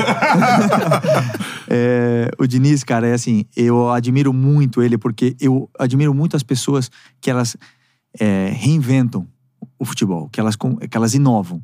Porque, assim, tá inventado, tá tudo inventado, todos os sistemas. Eu, eu li o livro do começo do futebol até agora, e começava a tática 10-0, depois 9-1, né? Depois 8-1-1. A primeira, as primeiras táticas do futebol eram assim, uma Sim. linha e tal, não sei o quê. Aí o pessoal não sabia jogar e tem um livro muito legal, né? E o Diniz, depois de tantos e tantos anos e tantos e tantos jogos, o cara vir, vir com uma coisa nova, cara, é sensacional. É muito legal. E assim, se você. E eu falo bem tranquilo, a coisa que eu mais gosto dele é o seguinte: se você não preparar o jogo bem, se você não quebrar a cabeça pra jogar contra o time do Diniz, tu passa vergonha. Tomar vareio. Tu, vai, tu passa vergonha. Tu- pode ser que tu não ganhe, tu não perca de goleada, porque como ele junta tanta gente lá atrás, fica pouca gente na frente, mas A da Totó. que ele, É. você passa vergonha, você não toca na bola. Então, assim, você tem que preparar bem o jogo contra ele. Isso é o que eu mais gosto dele. Tem coisas que eu não gosto tanto, eu não compartilho tanto, por exemplo, que ele fala muito assim, ah, não me importa ganhar ou perder e tal, assim, não é do meu perfil. Eu Aham. gosto de ganhar acima de todas as coisas. Né? Mas, assim, é, são formas de pensar diferente. Eu adoro ele, que ele recupera jogadores, eu acho isso sens- porque é muito fácil no futebol o treinador chegar e falar assim: não gosto desse, traz outro. Isso é muito fácil. Mas você, não, o que eu tenho é isso aqui, então tá bom, deixa comigo, sabe? E ele faz isso. Ele, tem faz a isso. nona folha do Cara, do ele faz o time jogar, ele faz o time jogar e eu vou te falar a verdade. Eu, às vezes, eu olho assim e falo, cara, esses caras não têm pé pra jogar. Assim, e jogam. Então ele tem muito mérito. Ele tem muito mais mérito, pra mim, sim, eu tenho muito mais admiração por ele do que, do que coisas negativas. Sim. Então posso dizer que adoro o futebol dele. Não é o futebol que eu go- gosto de, de praticar, por exemplo. Você teve lá, né, na seleção. Tem muita gente que fala isso. Por tipo de rotina diferente da seleção. Você acha Galera, o Felipe vai ser copeiro. Treinador, pá. pelo que você vê do Diniz, você acha que é, é mais difícil pela rotina de se encontrar de dois em dois meses, de ter o jogo ali? Isso, isso é uma realidade, né? Que é mais difícil. Eu acho também que o futebol que se apresenta nas eliminatórias e numa eventual Copa do Mundo é muito diferente do que a gente vê no Brasil. O futebol brasileiro, ele é inferior ao futebol europeu. Isso não é um- uma, uma opinião, isso é uma- um fato, isso é real. Os nossos melhores jogadores estão lá, É. se não é por acaso. Então, assim, se você junta oito jogadores numa lateral do campo e você perde a bola, na Europa é gol. Com aquele campo maravilhoso, com aquela molhado, aquele gramado fresquinho, os jogadores com a qualidade que tem, assim, é gol, sabe? É muito difícil não dar gol. Nós vamos ter uma prova de ouro agora na, na Mundial, nós vamos ver, né? Realmente até onde é capaz esse time do Diniz chegar contra É. o Manchester City se eventualmente vão pra final. E se o City também for pra final, né? Então, assim, vai ser, vai ser interessante. Por mais que o Manchester City não tá tão bem essa temporada, perderam alguns jogadores, mas vai ser uma prova de fogo pra gente comparar realmente esse modelo de jogo tão especial com, com o futebol europeu. E tu que é tão experiente e, assim, profissional. Você foi treinado pelo Renato, cara. Na cabeça de muita gente, pô, Felipe tá de um lado do futebol, o Renato tá do outro lado do futebol. O que você pode falar do Renato treinador, assim, mano?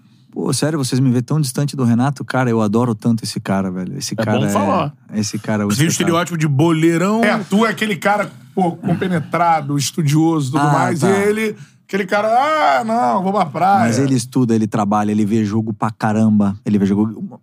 Mas É aproveita, falar. aproveita. Ele vai Sim. pra praia, só que ele, ele não tem medo de se mostrar na praia. Tem treinador que vai pra praia e não se mostra, que se esconde na praia. É diferente. Ele não, ele, ele vive a folga. Porque assim, a gente tem que saber também que a folga é um dia livre, né? O torcedor muitas vezes não entende, mas Sim. é super importante. A folga chega a ser um treino. Você limpar a cabeça, sair Isso. do CT. Mas aí muitos torcedores na hora falam: como é que é possível? Perderam ainda vão ter descanso. né? Mas é perdemos E na justamente. situação, o cara jantando. Comemorando aniversário, meu Deus do céu. Mano, aniversário. É, é. E é justamente o que mais importante pro jogador naquele momento é ele sair daquele ambiente de trabalho que tá pesado, que tá negativo e, e- e renovar a energia. O Renato é um cara que, pra mim, a maior virtude, maior virtude dele é fazer, é escalar o time perfeito pro jogo. Tipo assim, ele consegue entender os melhores jogadores, quem mais se entende um com o outro, as conexões e juntar eles dentro do campo, criar química com eles. Isso, é, pra mim, a maior virtude que ele tem. Depois, taticamente, ele tem muitas coisas boas, ele lê bem o jogo, ele faz boas substituições, os treinos dele são bons, né? Tem defeitos, como todos os outros têm. A gestão de grupo dele é aqui, aqui em cima. É a maior, melhor de todas que eu vi até hoje, melhor que. Posso te comparar a Dorival e Tite também, que são das As melhores gestões. A do, Dorival- a do Renato é assim, o ambiente é o mais leve possível do mundo. Não tem como ficar bravo com ele, não tem como os que jogam, os que não jogam. É um cara extraordinário. E assim, é, é difícil, porque é um cara com, já com. é, taxado de brasileiro, de boleirão, como você falou, ah, só dá certo no Grêmio, não sei o que e tal.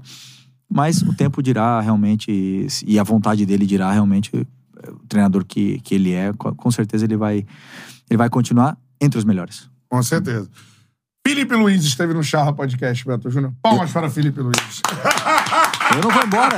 Eu vou embora porque acabou? Catarina tá queimando a largada. Pô, como é que Ah, é? pode, cara? É. Acabou o charme. Pode não, mais? Tá bom, tá bom. Eu te mostrei aí que pode mais. Não vi, não. Caraca, eu não vou embora.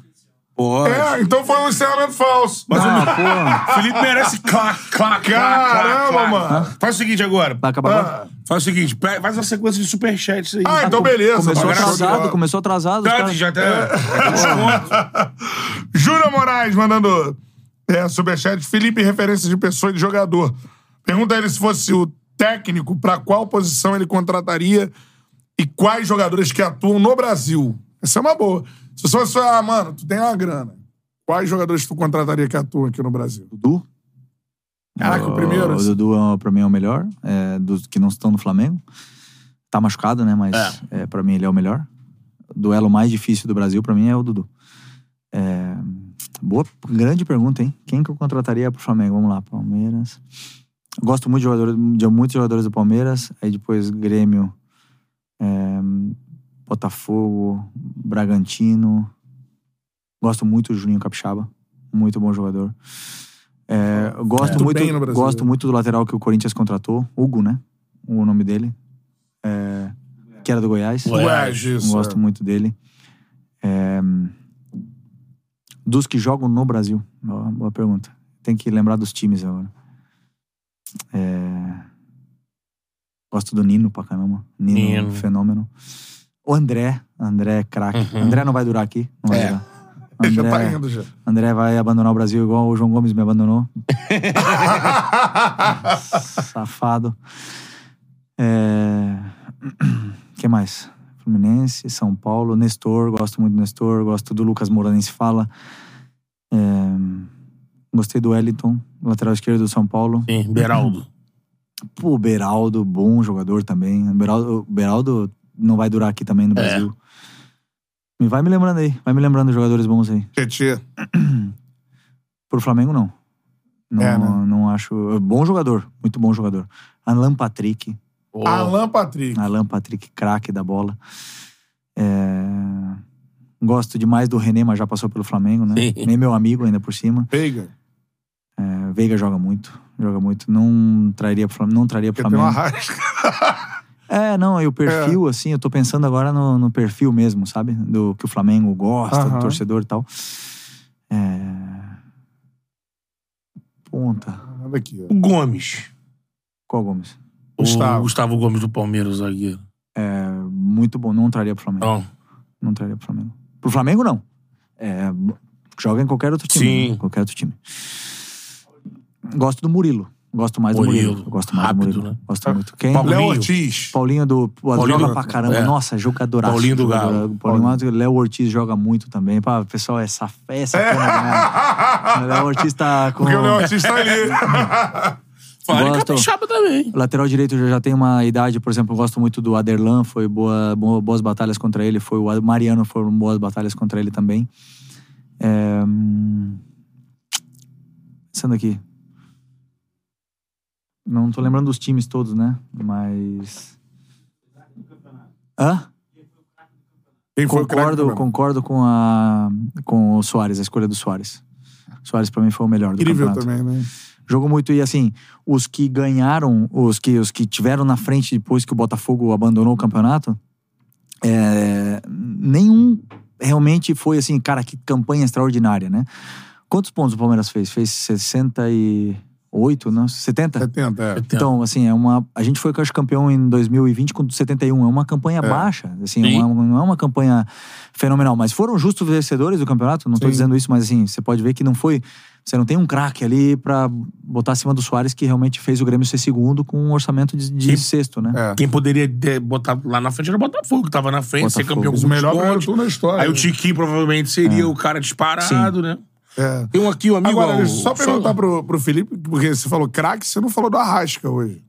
Não, você não falou que era pra Eu não falar do perguntei Flamengo. Campeonato, né? Ah, Campeonato. você não, quer eu não falar do perguntei. Arrasca? Falar do Arrascaeta, assim, é Não, tá louco. O Rascaeta é fenômeno. gênio, né, cara? Joga muito, joga muito. É assim, eu, eu acho que esse tipo de jogador que, como o Rascaeta, tá no Brasil tanto tempo é uma sorte pra gente. Eu ia É, né? perguntar isso, porque eu acho que ele descolado nesse ponto, assim, ah, o jogador que podia estar lá fora.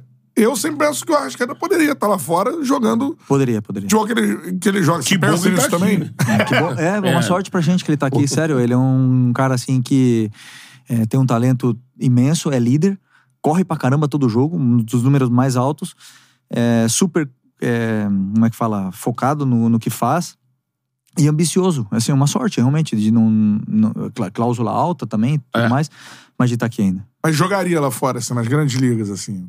É, eu acredito que sim. Eu não, ele não deixa nada a desejar pra para um jogador lá que jogou, por exemplo, no Atlético de Madrid comigo, ele poderia encaixava lá perfeitamente. Encaixava lá. Encaixa É, lá. Meia de qualidade, né? É. O, o, lendo mais superchat aqui, o Diogo Eduardo. Felipe Luiz manda um abraço pra galera do Flá Taguá, do interior da Bahia. Somos todos seus fãs. Conta pra gente aquele.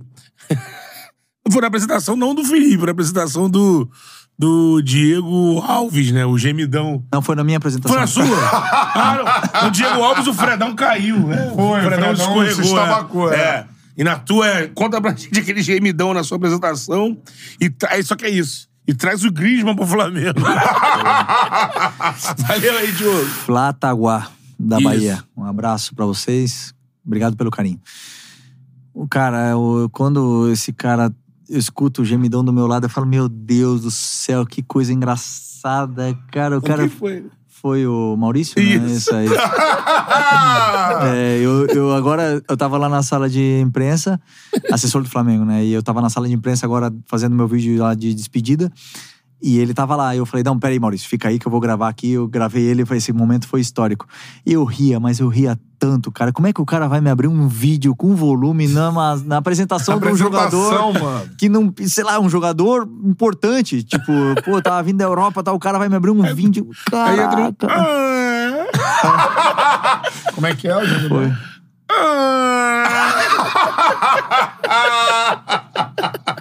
Aí, o gemidão virou tão clássico no Brasil. Isso aí é coisa do Brasil, né? É. Então, que os caras descobriram a autora do gemidão. Ah, é? Eu não esqueci o nome, né? Mas descobriram. Descobriu o quê? A autora, da onde Ah, tiraram autora, o gemidão? autora. Eu É. entendi altura. Não, autora, autora. Tá. Uma, uma atriz de filmes adultos. Sim, Ah, entendi. Aí descobriram, falei, cara, falei, cara, os caras foram pesquisar. mo- mas eu queria saber como é que foi essa curadoria pro cara. Pô, esse é o gemidão que virou um meme no Brasil. Bem demais, bem demais. Pô, É, sensacional. Agora, ô, ô Felipe, falando de banda de rock agora. Fazer aqui um. vai fazer isso com o Felipe. Boa. Tipo um duelo, assim, uma ou outra. Pode ser? Começar pela que tá na sua cam- Vai camisa. você, porque eu não, eu não vou peticionar isso daí. Conheço as clássicas aí e tal. Deixa comigo, aí eu vou tentando entender o estilo do... Samba e pagode? Não, eu sou bem eclético. Eclético, ok. Eu de Eu vou de Pavarotti a pose do rodo. Nesse meio tempo aí. Eu também. Eu também. Mas chama atenção porque é difícil ver jogador roqueiro, mano. É verdade. É, tem, Os argentinos têm essa cultura. tem essa É, cultura. o Sorinha, roqueiraço. É. Vamos lá, então. Sobe, Sobes. né? Eu pô, vou lembrar, Sobes. Sobes. É. E o Meu- Senna, né? Meu amigão Sobis. Um abraço pra ele. O né? Senna obrigava a galera a entrar no, no A gente ao- gravou ao no som de Hells Bells, né? lá no... É, Porto lá em Porto é. Alegre. O São Hells Paulo Bells, entrava com o isso. som de Hells Bells, né? No CN. Morumbi. O, no Atlético Madrid a gente entrava com Highway to Hell. É, AC/DC no- também. AC/DC, é. Lá no, no- sempre. Superstição do Simeone, né? Entrava com o ônibus lá e ele ia. Cara, ele tem muita superstição. Muito. É mesmo? Muita, muito, muito. É demais, é demais. Ônibus As não dá mesmas ré, coisas. essas coisas. Não, é. é, Mas depois ele, quando o time volta do aquecimento, ele fica batendo a bola, aí eles falam as mesmas frases. Aí ele senta no mesmo lugar, aí no, no, no banco. Cara, é assim, é um show, um show. Aí eu lembro que cinco minutos antes de sair pro aquecimento, a música tem que botar uma música em concreto. O roupeiro tinha que ir lá apertar no botão, não podia ser outro e tal. E aí eu lembro que eu e o Miranda a gente pegou e foi lá no celular e escondeu o Spotify. Tipo, botamos, apertamos lá, escondemos numa pasta, não sei o que e tal, e aí bloqueamos. E o roupeiro foi pra botar música. Aí o preparador físico falou assim: seis minutos tal.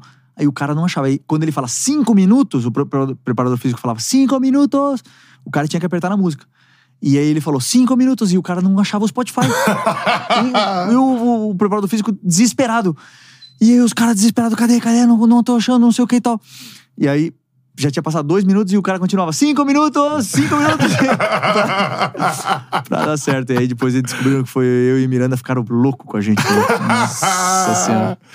Mas vamos lá, Red Hot Chili Peppers ou Full Fighters? Prefiro Red Hot. Pô, mas é boa, boa banda. Boa banda. Red Hot Chili Peppers ou ACDC? Re- Red Hot Chili Peppers.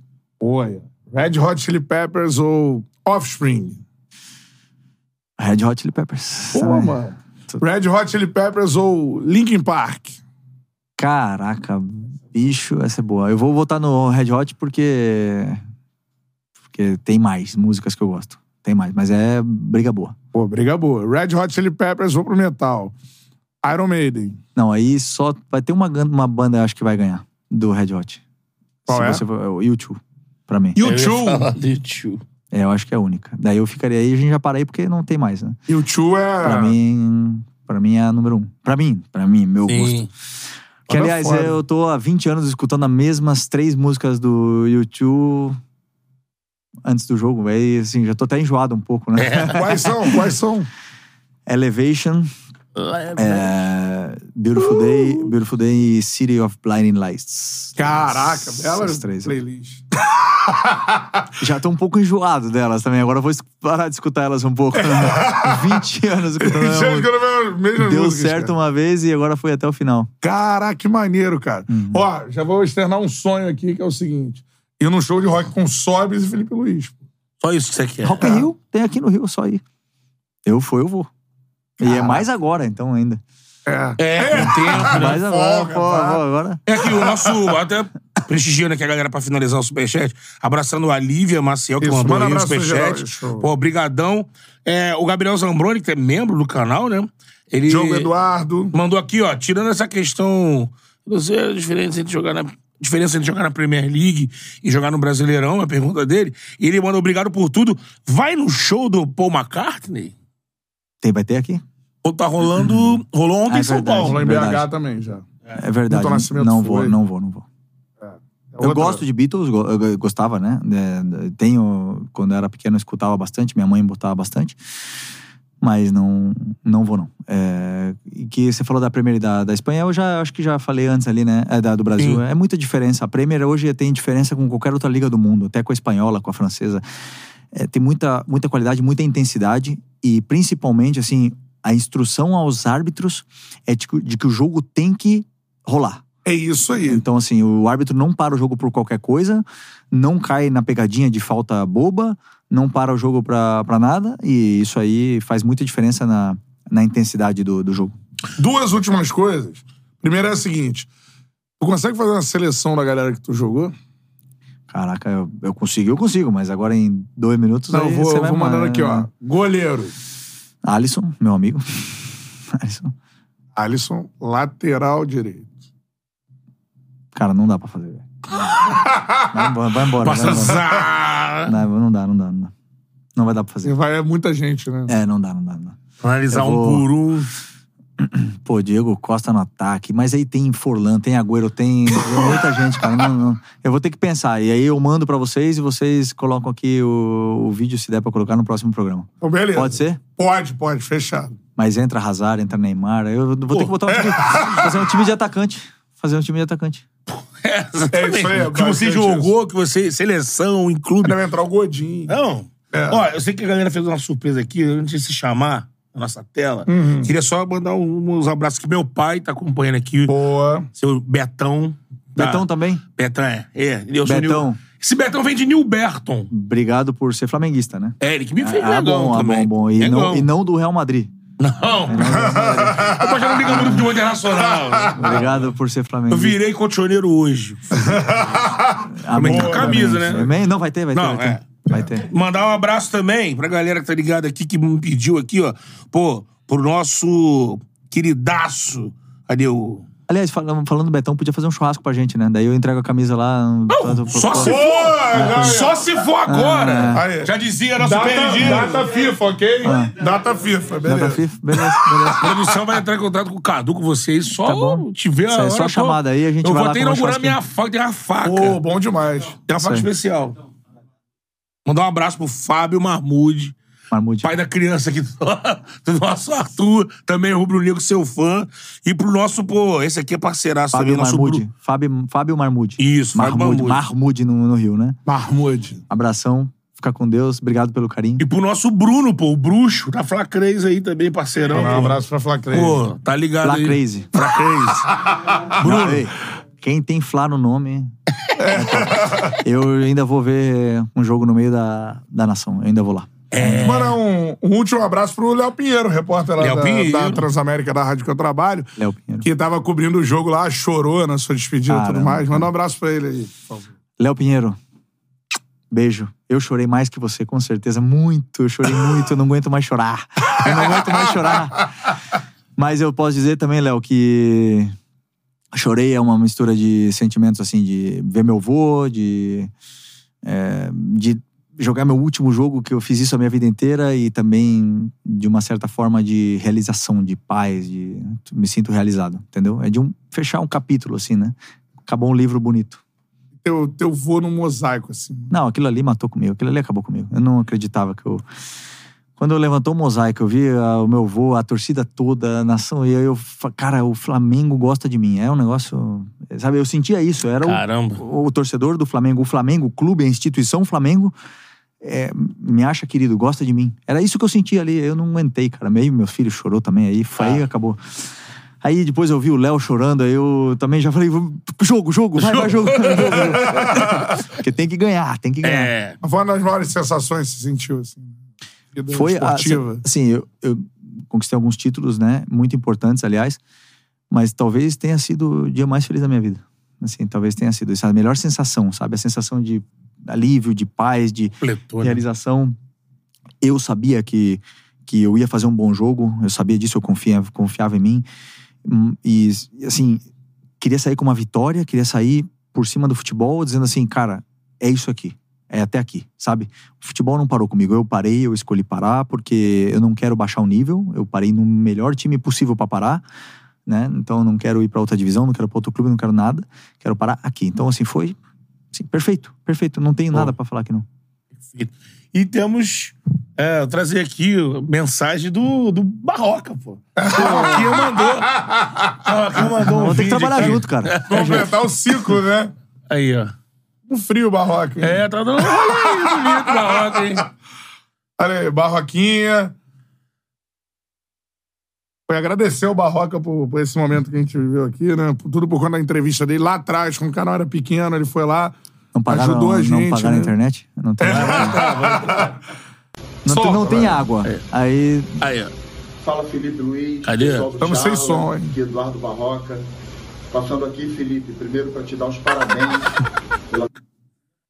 Calma aí, vai lá.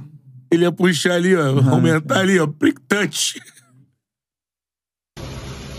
Aí, ó. Bora, vai. Fala Felipe Luiz, pessoal do Charla, aqui Eduardo Barroca. Passando aqui, Felipe, primeiro para te dar os parabéns pela tua trajetória profissional como jogador de futebol.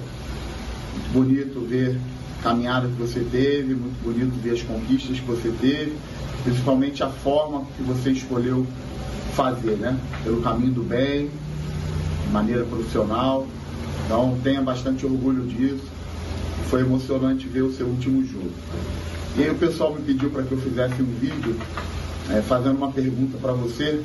E eu queria relembrar aquele jogo Flamengo-Curitiba e acho que vale muito a pena você falar a tua visão daquele dia, daquele jogo. Né? Eh, foi um vídeo que foi bastante especial aí pro Charla. Eu acho que vai ser legal você contar aí a tua versão, tá bom?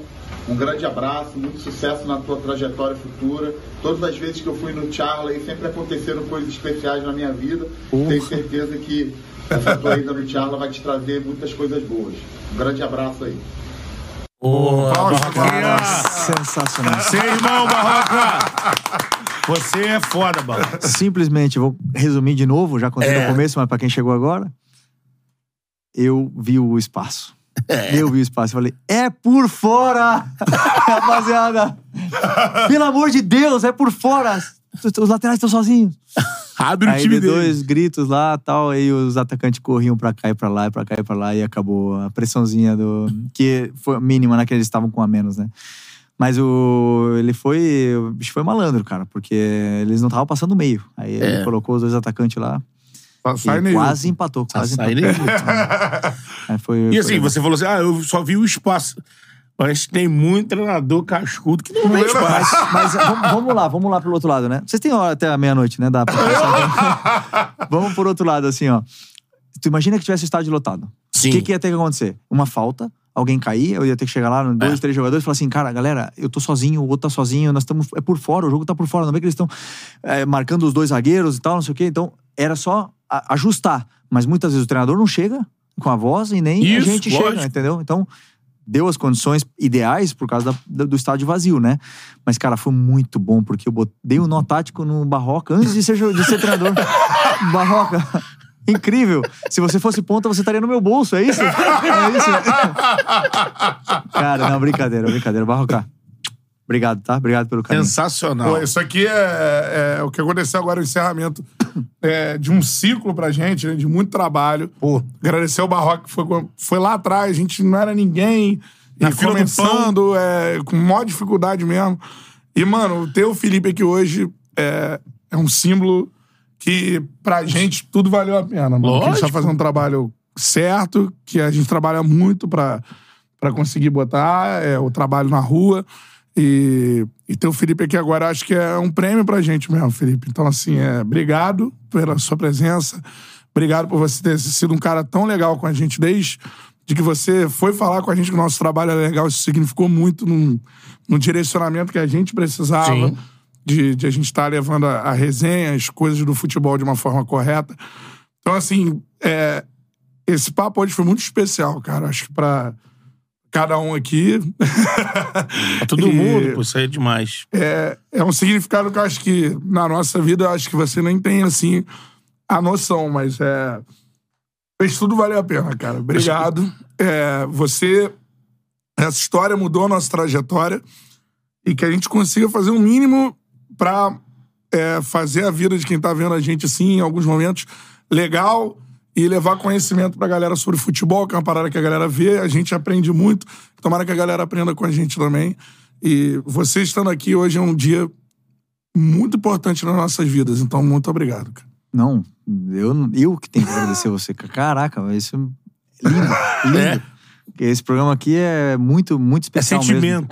Não, esse programa é muito especial, cara. É, fala de futebol de uma forma pura, né? De histórias do futebol.